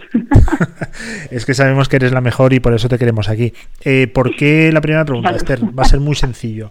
¿Por Sí, qué vale. eh, el gobierno ha decidido que un tema de salud no es prioritario y nos encontramos ahora mismo con todas las clínicas cerradas y eso me lleva a una ansiedad brutal? ¿Qué hago en caso que tenga una urgencia? Cuéntanos. A ver, eh, ante una situación como la que estamos, que es bastante compleja, ¿no? Eh, todos nos preguntamos lo mismo, ¿no? ¿Qué hacer cuando tengamos un, problema dental, ¿no?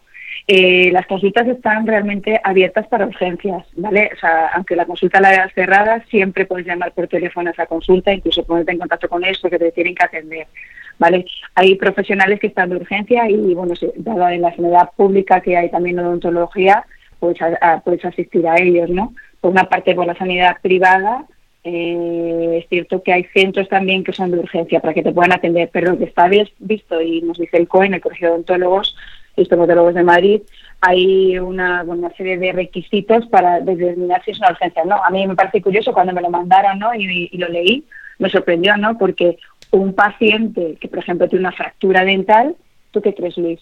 ¿Es una urgencia o no?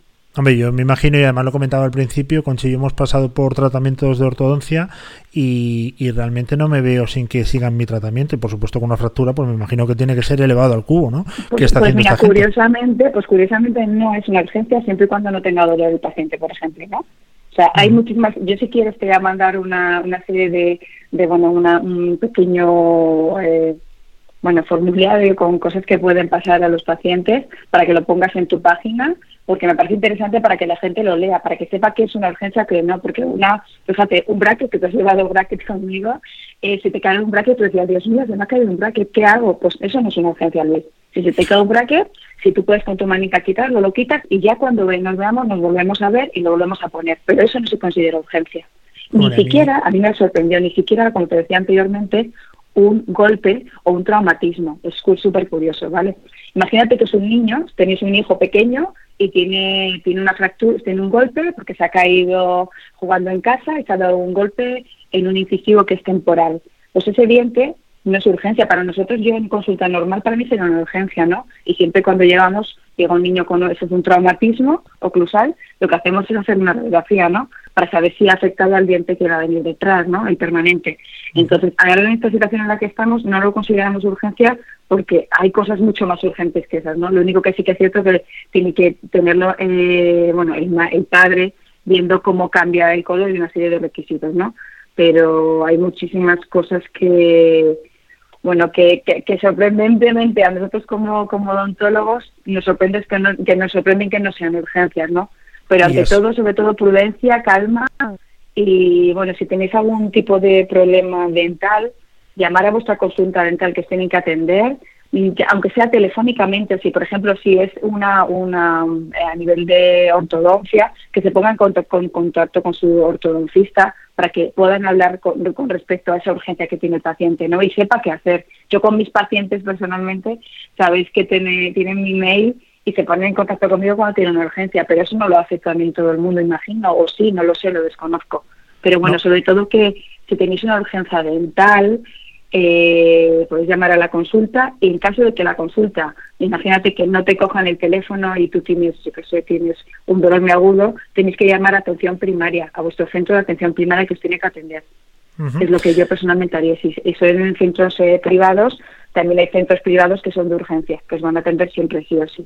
Bueno, esto no te ha pasado nunca, Esther, como no nos ha pasado al resto de la población, pero claro, ¿cuánto tiempo puedes estar con un tratamiento a medias? Es decir, con un, me lo, me lo invento, con un implante que te han hecho ya la primera eh, operación o la primera intervención, La primera fase. Mm. con una endodoncia, A ver, mira, con con los brackets, ¿qué haces? A ver, claro, por, por eso te decía, mira, por ejemplo, con lo que me compete a mí, que son los brackets, ¿vale? Tú imagínate, tengo muchísimos pacientes en tratamiento, ¿vale?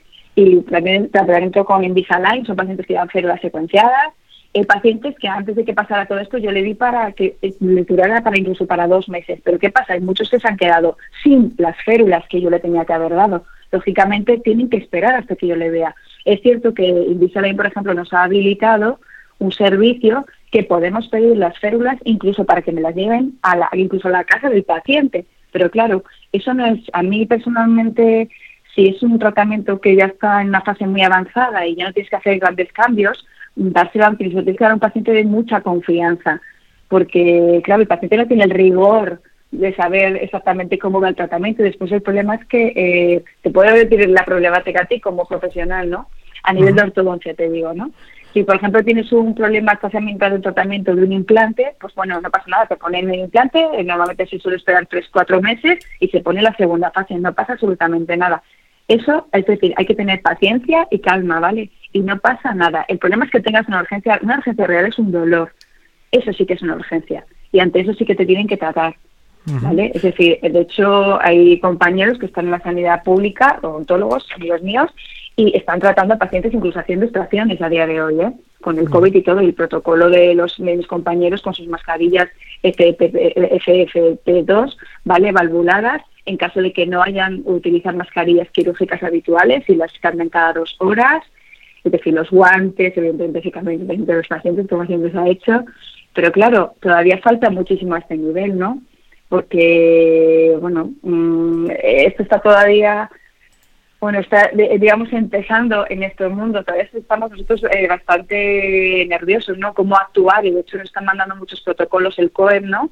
Con respecto a qué tenemos que hacer a este nivel, porque cuando nosotros salgamos de este confinamiento en el cual estamos muchos, bueno, todos, eh, cómo tenemos que actuar con los pacientes, ¿no? Es decir, hay un protocolo eh, de que el paciente hay que hacerle un triaje antes de que entre en consulta, hay que eh, hacerle que se lave en la, que enjuague en la, un aclarado con hipoclorito, eh, hay que hacer con lo que se necesite, es decir, para que con hipoclorito, no, perdona, con podona ayudada al 0,2%.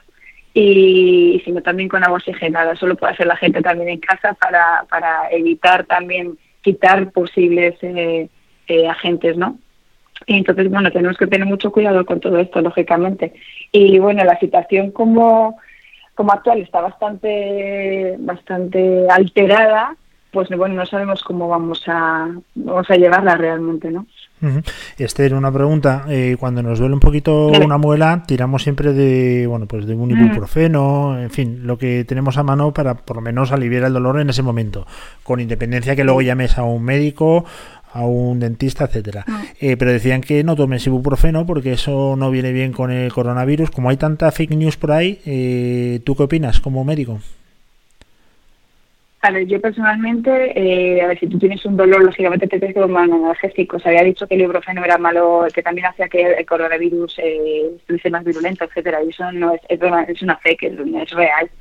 Eh, entonces, a ver, tomas paracetamol, el, el problema es que el paracetamol es un antipirético, es decir, baja la fiebre y te quita la, para el dolor solamente, pero no es un, no es un antiinflamatorio. Entonces, un paciente tiene, por ejemplo, una inflamación muy aguda, tiene que tirar de, de antiinflamatorios, lógicamente, y el más, más socorrido que utiliza todo el mundo, que todo el mundo conoce y que es más el que más, más eh, afectivo a nuestro nivel es el ibuprofeno, ¿no?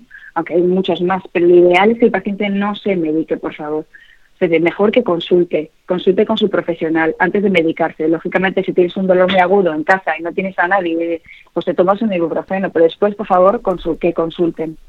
Que no Oye. se automediquen, porque la gente se medica, se toma antibióticos y un largo etcétera, y eso no está bien. Y una pregunta, Esther, y con esto ya terminamos. Y oye, mm, la verdad es que ha sido un auténtico placer hablar con, contigo. ¿eh? Pensaba que ibas a estar más nerviosa, pero sin embargo nos has quitado todo el tiempo, no nos has dejado intervenir, con lo cual veo que estás cómoda. Eh, me comentaba Conchi que Sí, sí, sí, no, de eso tenemos para aburrir contigo. Me comentaba Conchi que cómo se podía quitar ella una muela en casa en caso de apuro. Y digo, pues espera que se lo preguntamos ahora a Esther. Eso no, ¿verdad? ¿Cómo se quita Eso, una abuela en casa? eso no lo hacemos. Y mira, como... No, no, por favor, eso no lo hagáis, no lo hagáis, no hagáis esas cosas, no. Ni tampoco si, por ejemplo, si tenéis un hijo pequeño y tiene un diente de leche que se va a caer, por favor, o sea, eh, moverlo suavemente, si queréis, con los deditos y dar movimientos hacia adentro y hacia afuera y circulitos, ¿vale? Y que lo mueva el niño solo, pero no se lo quitéis, dejadle que al niño se le caiga solo la bolita, ¿vale? Y un paciente adulto, evidentemente, por favor, no, quitamos muelas, les digo cómo se quitan. Oye, una última pregunta, Esther. Esther, antes de que nos robes todo el tiempo el programa, eh, tú has pasado, has pasado al principio, ahora obviamente ya estás en reclusión total, como todo el mundo, pero al principio tenías un poquito miedo Sí. porque obviamente la transmisión vía saliva y a través de la boca es una de las primeras fuentes. ¿Tú has pasado un poquito miedo al principio? Claro. Bastante, bastante. La verdad que yo estaba bastante inquieta con todo porque date cuenta que el virus se propaga fundamentalmente por las gotas respiratorias, por los aerosoles. Y nosotros utilizamos aerosoles con la- las turbinas ¿no? que utilizamos en la consulta. Aunque yo como ortodocista lo utilizo poco, pero el resto de mis compañeros sí, ¿no? Entonces, claro, yo decía que me parecía una locura estar ahí, ¿no?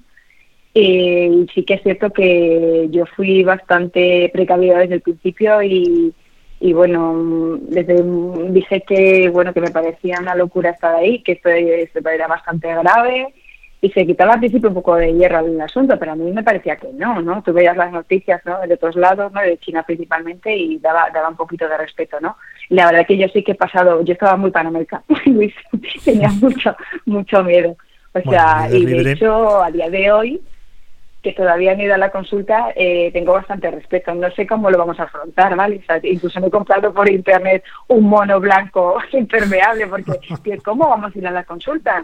¿Sabes? Me pregunto, ¿cómo vamos nosotros? ¿Sabes? Fíjate, ¿sabes cómo vamos? Con la mascarilla, con unas gafas de protección, pero es que nunca hemos sido tan sumamente cubiertos, ¿no? Entonces no sé ahora cómo vamos a actuar. De hecho, nos tienen que dar eh, protocolo, ¿no? A ese nivel todavía. No, Bueno, lo han dicho, no- lo han dicho más o menos, pero creo que se tiene que, que ser más, más, eh, mucho más fuerte, ¿no?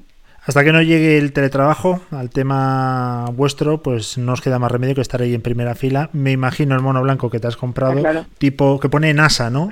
en, en la manga izquierda, tipo astronauta. Sí, tipo NASA, sí, señor. Sí, sí, con eso Tipo ya NASA. pues protegida totalmente. Esther Villares, eh, campeona del mundo de odontología en el año 2006, 7 y 2009 y entre las tres mejores odontólogas del mundo, que muchísimas gracias, que seguiremos tus consejos, que la gente no se medique y que si tiene alguna urgencia que llame a su dentista habitual o a un centro de salud para que le asesoren, aunque no sea un servicio prioritario, según dice el gobierno, pero todos tenemos boca.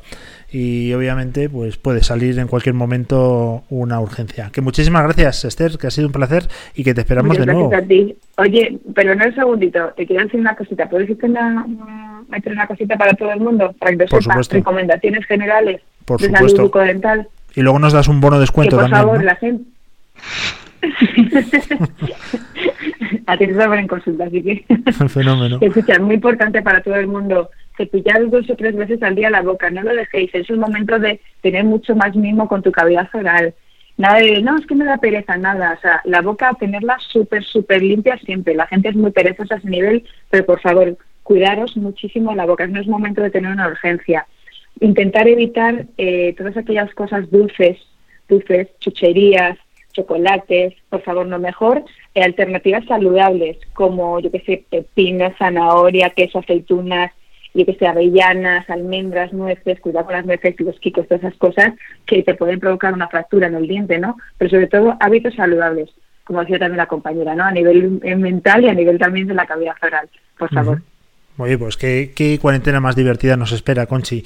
Comiendo zanahorias, brócoli Pepinos. y corriendo por el pasillo. Yo, si, Pepinillos, es- si esto es vida, que baje Dios y lo vea. Bueno, Esther, que meditaciones. mu- muchísimas gracias por todo y volvemos a hablar. Cuídate mucho. Un besito, cuídate. Bye. Gracias. Bueno, nos vamos a un tema completamente diferente, Conchi, porque nos tenemos que ir a ana- análisis de los datos del paro que se publicaron la semana pasada y que realmente requiere un análisis de un profesional, no de las personas que nos transmitieron los datos, además con un- una frialdad y yo creo que una poca profesionalidad que es de lo que más impactado me dejó, fíjate, eh, ver a la ministra de Trabajo que se estrena en estas lides en la rueda de prensa, a mí me provocó un poco de vergüenza ajena. A mí, personalmente. Cada uno, A mí también. obviamente, que piense lo que quiere. Volvamos. Uy, volvamos. Estoy utilizando unos tiempos verbales a lo mejor del medievo, ¿eh? Sí, está raro hoy. Volvemos en un minuto, ¿vale?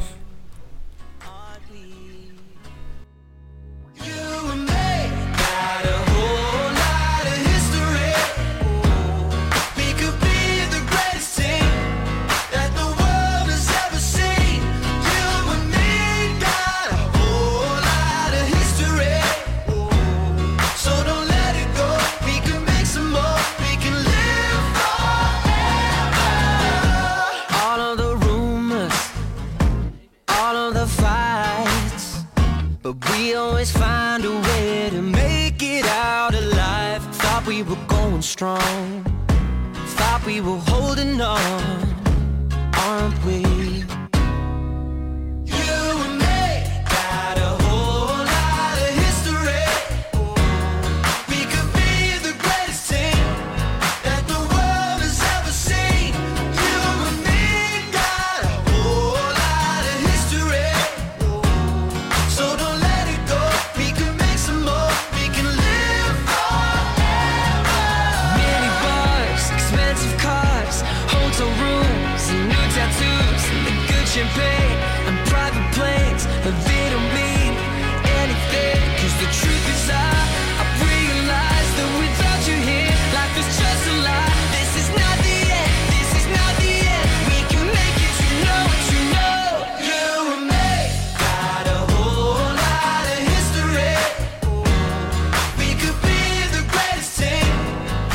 Bueno, pues seguimos en directo, Conchi, las eh, 12 y 8 minutos de la mañana, con 15 segundos para ser más exactos, y ya vamos a la recta final, porque a las 12 y media tenemos a nuestro coronel Ángel Gómez de Ágreda, que nos va a hablar de las Fuerzas Armadas y el medio ambiente, que por cierto, mientras hacíamos el programa, he visto que estaba esta mañana eh, con Susana Griso, de la Antena 3. Así que digo, no va a llegar, no va a llegar el coronel, Bien, y está un nuestro poco preocupado coronel, sí. nuestro coronel con Susana Griso, que nos cuente luego un poco la experiencia. Espero que haya hablado de más que una radio, si no, obviamente este mes no cobra. A ver, cuéntanos, eh, Conchi, tenemos ahora el análisis por parte de un profesional de los datos que salen otro día del paro y un poco también a ver qué nos va a deparar eh, el futuro, ¿no? Nadie tiene una bola de cristal, es muy difícil saberlo, pero intuimos ciertas cosas que a los que no somos entendidos en el tema, pues a lo mejor nos puede inquietar, pero para eso tenemos un experto. ¿Quién tenemos hoy en la radio? Pues tenemos a Javier Blasco de Luna, que es el director de ADECO Group Institute. y uno de los profesionales eh, que nos pueden hablar sobre la materia más acreditados. Javier, ¿qué tal? ¿Cómo estás? Hola, ¿qué tal? Buenos días. Buenos días. La primera pregunta, Javier, ¿qué tal estás tú de salud y qué tal están los tuyos? ¿Qué es lo que más nos importa ahora? Bien, bien, muchísimas gracias. Todos muy bien, confinados eh, y bueno, pues tratando de trabajar eh, todo lo posible y al mismo tiempo cuidarnos, claro. Bueno, pues eso es lo importante. Ahora nos vamos a los datos de la semana pasada del paro, porque hay disparidad de números, de criterios.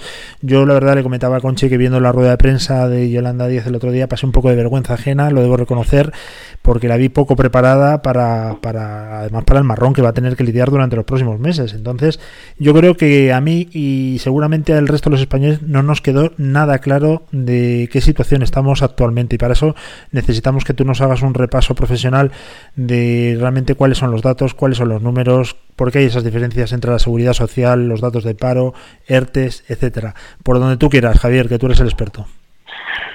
Bueno, pues efectivamente, si la fotografía el otro día es verdad que no se no parecía muy clara, es decir, eh, tenemos, para para que nos entendamos, 300.000 parados más, tenemos eh, 800 30.000 afiliados menos y tenemos un escenario efectivamente que solo, que solo ha hecho empezar. De hecho, nuestras previsiones el otro día era de que para abril pues probablemente podríamos tener otro recorte en torno a los 900.000 afiliados y que desde el punto de vista de los parados también podemos tener casi 600.000 más. Lo que ocurre que es verdad que esto todos los días va cambiando porque el día 3 teníamos en torno a 2 millones de personas afectadas por el test y hoy ya están por encima de los 3 millones 400 mil. Es decir, ha habido eh, eh, un montón de, de expedientes de regulación de empleo que se han presentado en estos días. La previsión es que ya en los próximos días, ya todos los que están aprobados supongan en torno a 600.000 parados más. Estamos hablando ya eh, de que han pasado tres días. ¿eh? En tres días ya tenemos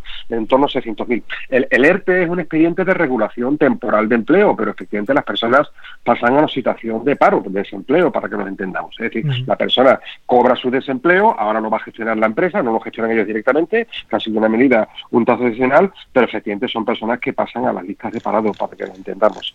Y, y- y un poco la, a lo largo de los próximos días seguiremos viendo cómo va a ir esta sangría. Todo va a depender también, por supuesto, de que las medidas sanitarias sigan, eh, digamos, ralentizando la curva, pero al mismo tiempo, cuanto antes podamos tener, eh, digamos, una reactivación de aquellas empresas que al menos puedan volver a producir. Otra cosa Claro. es que haya sectores que los conocemos, que ahora mismo pues están en una situación complicada. Es decir, evidentemente el sector de la hostelería, el turismo, eh, difícilmente se va a recuperar. Eh, consideraría casi que dan por perdido el mes de verano y ya sería casi de cara a la campaña del año que viene. Es decir, el escenario de normalidad se mueve más hacia los siete meses que hacia los cinco a partir de ahora, es decir, entre septiembre y, y- y- y noviembre.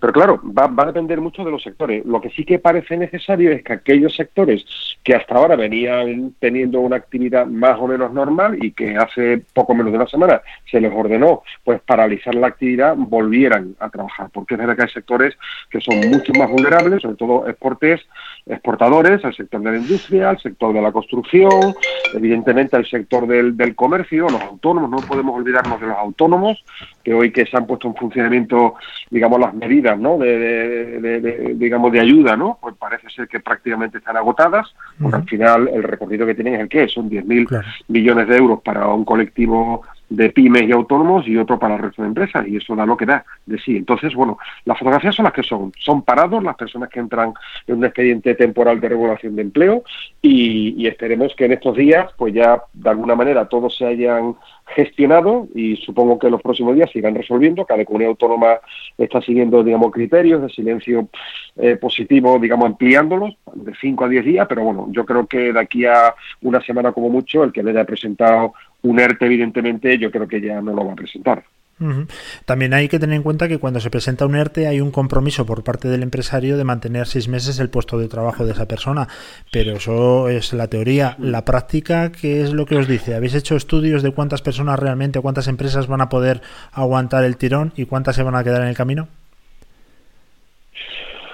Bueno, en cuanto a empresa no tenemos ni idea, porque al final es verdad que entre los escenarios más optimistas y los más pesimistas, pues se- nos movemos en personas que puedan ir al paro entre un millón, casi cuatrocientas mil personas, algunas, algunos escenarios muy pesimistas que nos hablan de mes y medio de restricciones totales, ¿no? Y prácticamente de una caída del 100% de la actividad en los principales sectores y eso nos puede llevar incluso a un incremento de 3 millones, casi 500 mil trabajadores más, ¿no? Es decir, es verdad que la medida, la medida, digamos, de mantenimiento del empleo tendrá que ver cómo se interpreta, porque la norma es muy ambigua. Yo creo que la norma tendrá que ser todo lo flexible posible. Sabemos, evidentemente, que no se computarán despidos disciplinarios, bajas voluntarias, personas que pasen a una invalidez o a una jubilación, contratos temporales que acaben su término. Evidentemente, eso nunca, no, nunca podría entrar en el cómputo, pero en el resto, pues va a depender al final de que la empresa mm, tenga, entre comillas, parte, digamos, de la responsabilidad en, esa en esa bajada, ¿no? Digamos, del número de trabajadores, ¿no? Nadie quiere despedir y nadie quiere perder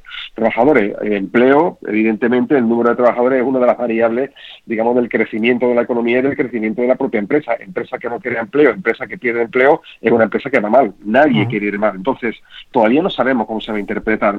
Como decía, ¿El cómo va a afectar esto? Pues efectivamente, yo creo que muchos de los contratos temporales que se hubieran acabado en este periodo y que se han suspendido y que se están sometiendo a permisos retribuidos, pues probablemente no tenga mucho sentido que más allá del- de la finalización del estado de alarma continúen cuando realmente en España el modelo de contratación es un modelo causal. Si no hay causa, un contrato no se puede mantener porque sí. Si una persona vuelve de una interinidad y, y- o de, una, de, una, de una ausencia, pues de una excedencia o de una baja por maternidad o de una incapacidad temporal, la persona que está sus- sustituyendo evidentemente no tiene sentido que ocupe un paralelo ¿no? en, en ese puesto y ese puesto durará lo que dure. Si se, si se hace ahora, pues durará hasta el final de esa alarma porque lo ha dicho el gobierno en un real decreto ley, pero no hay base jurídica ninguna ni hay base económica ninguna para mantener dos puestos eh, en lugar de uno. ¿no?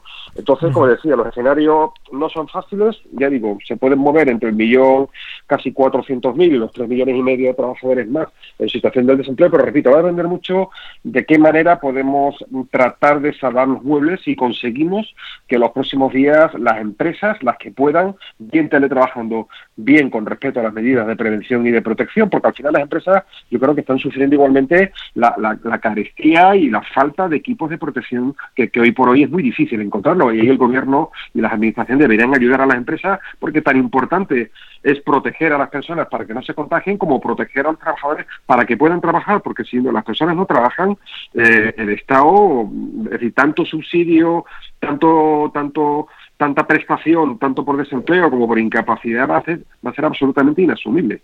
Claro.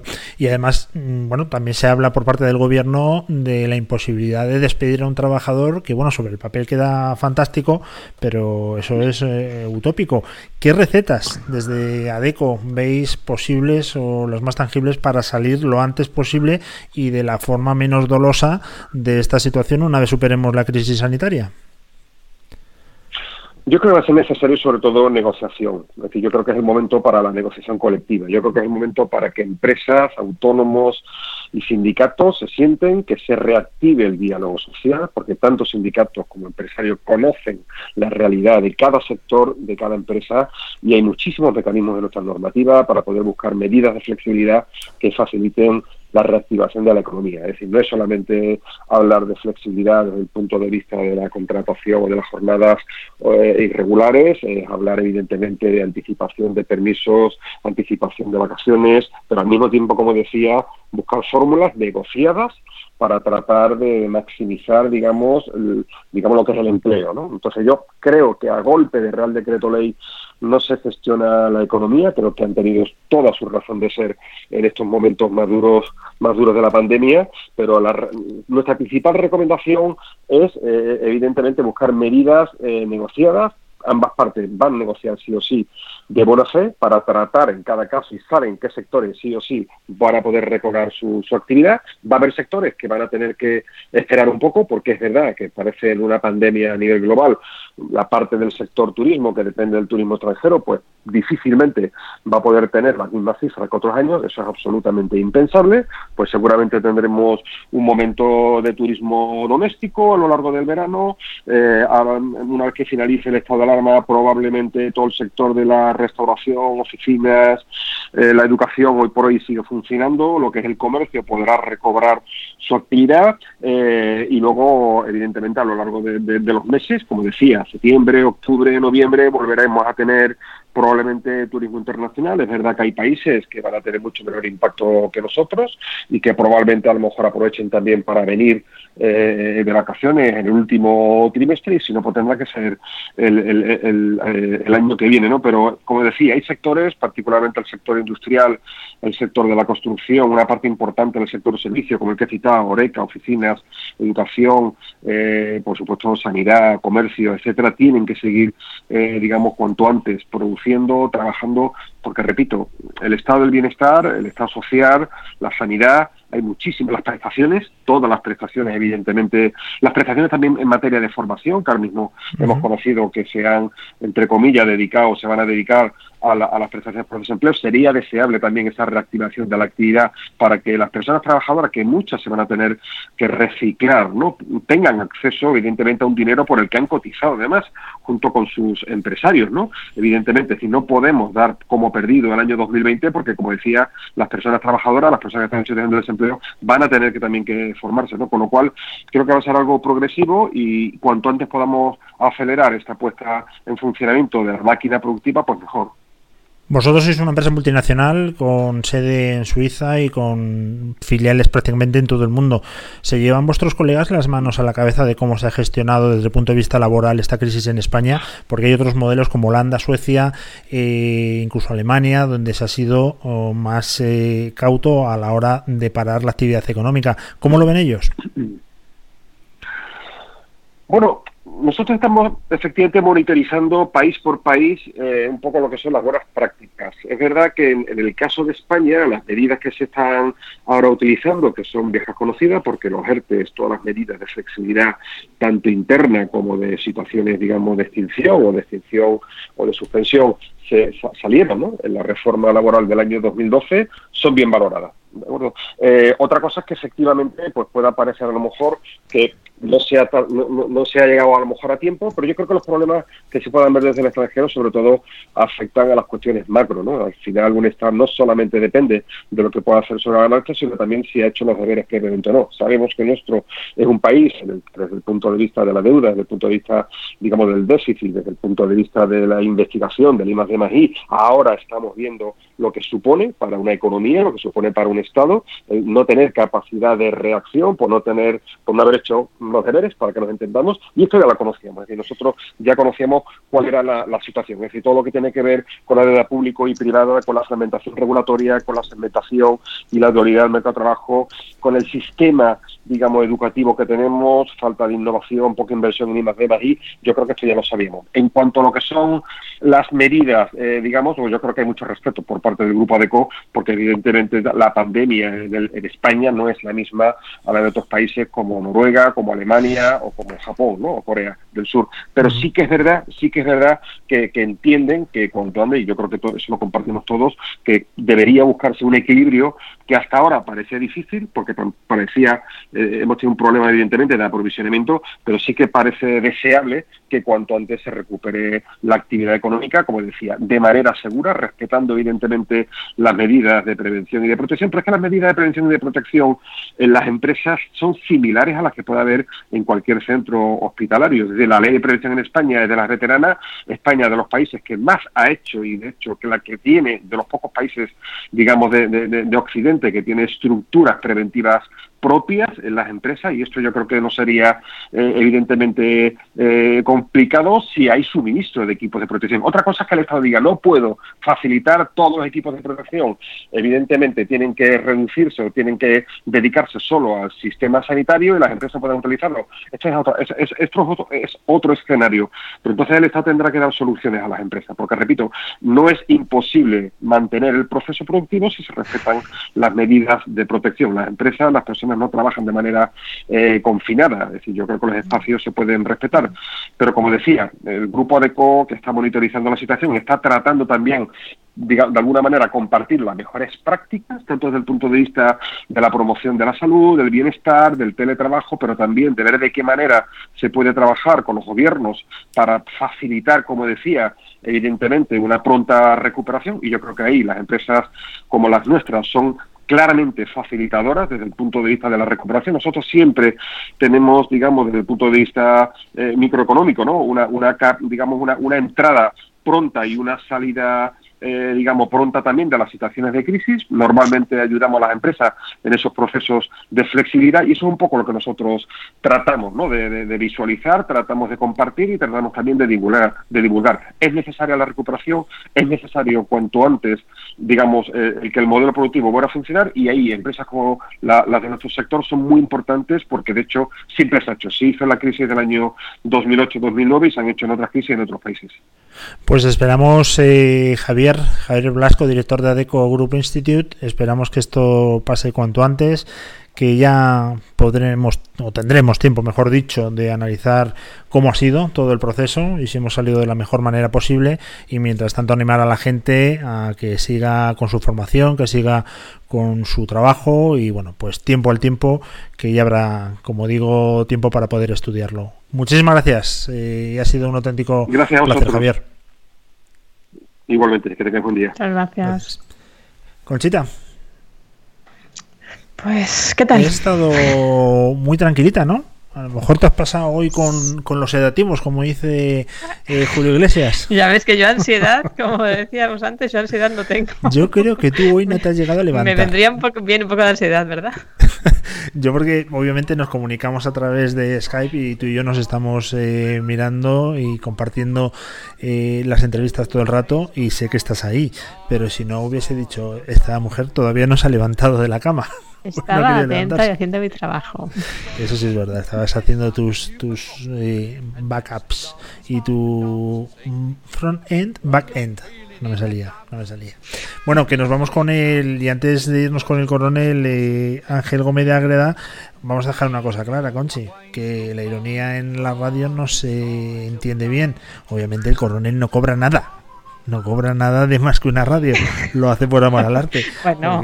Me imagino a lo mejor que eso, espero que no, no se haya malinterpretado. Nada, cero. Por eso, ironía en modón, él lo hace por, Sí, por por sacar y divulgar todo el tema del ejército dentro de lo que es eh, bueno pues eh, un medio de comunicación como podemos ser nosotros o divulgación en este caso. Nada más, eh, Conchi, que mañana nos vemos, que les dejamos ya con nuestro coronel en unos minutitos.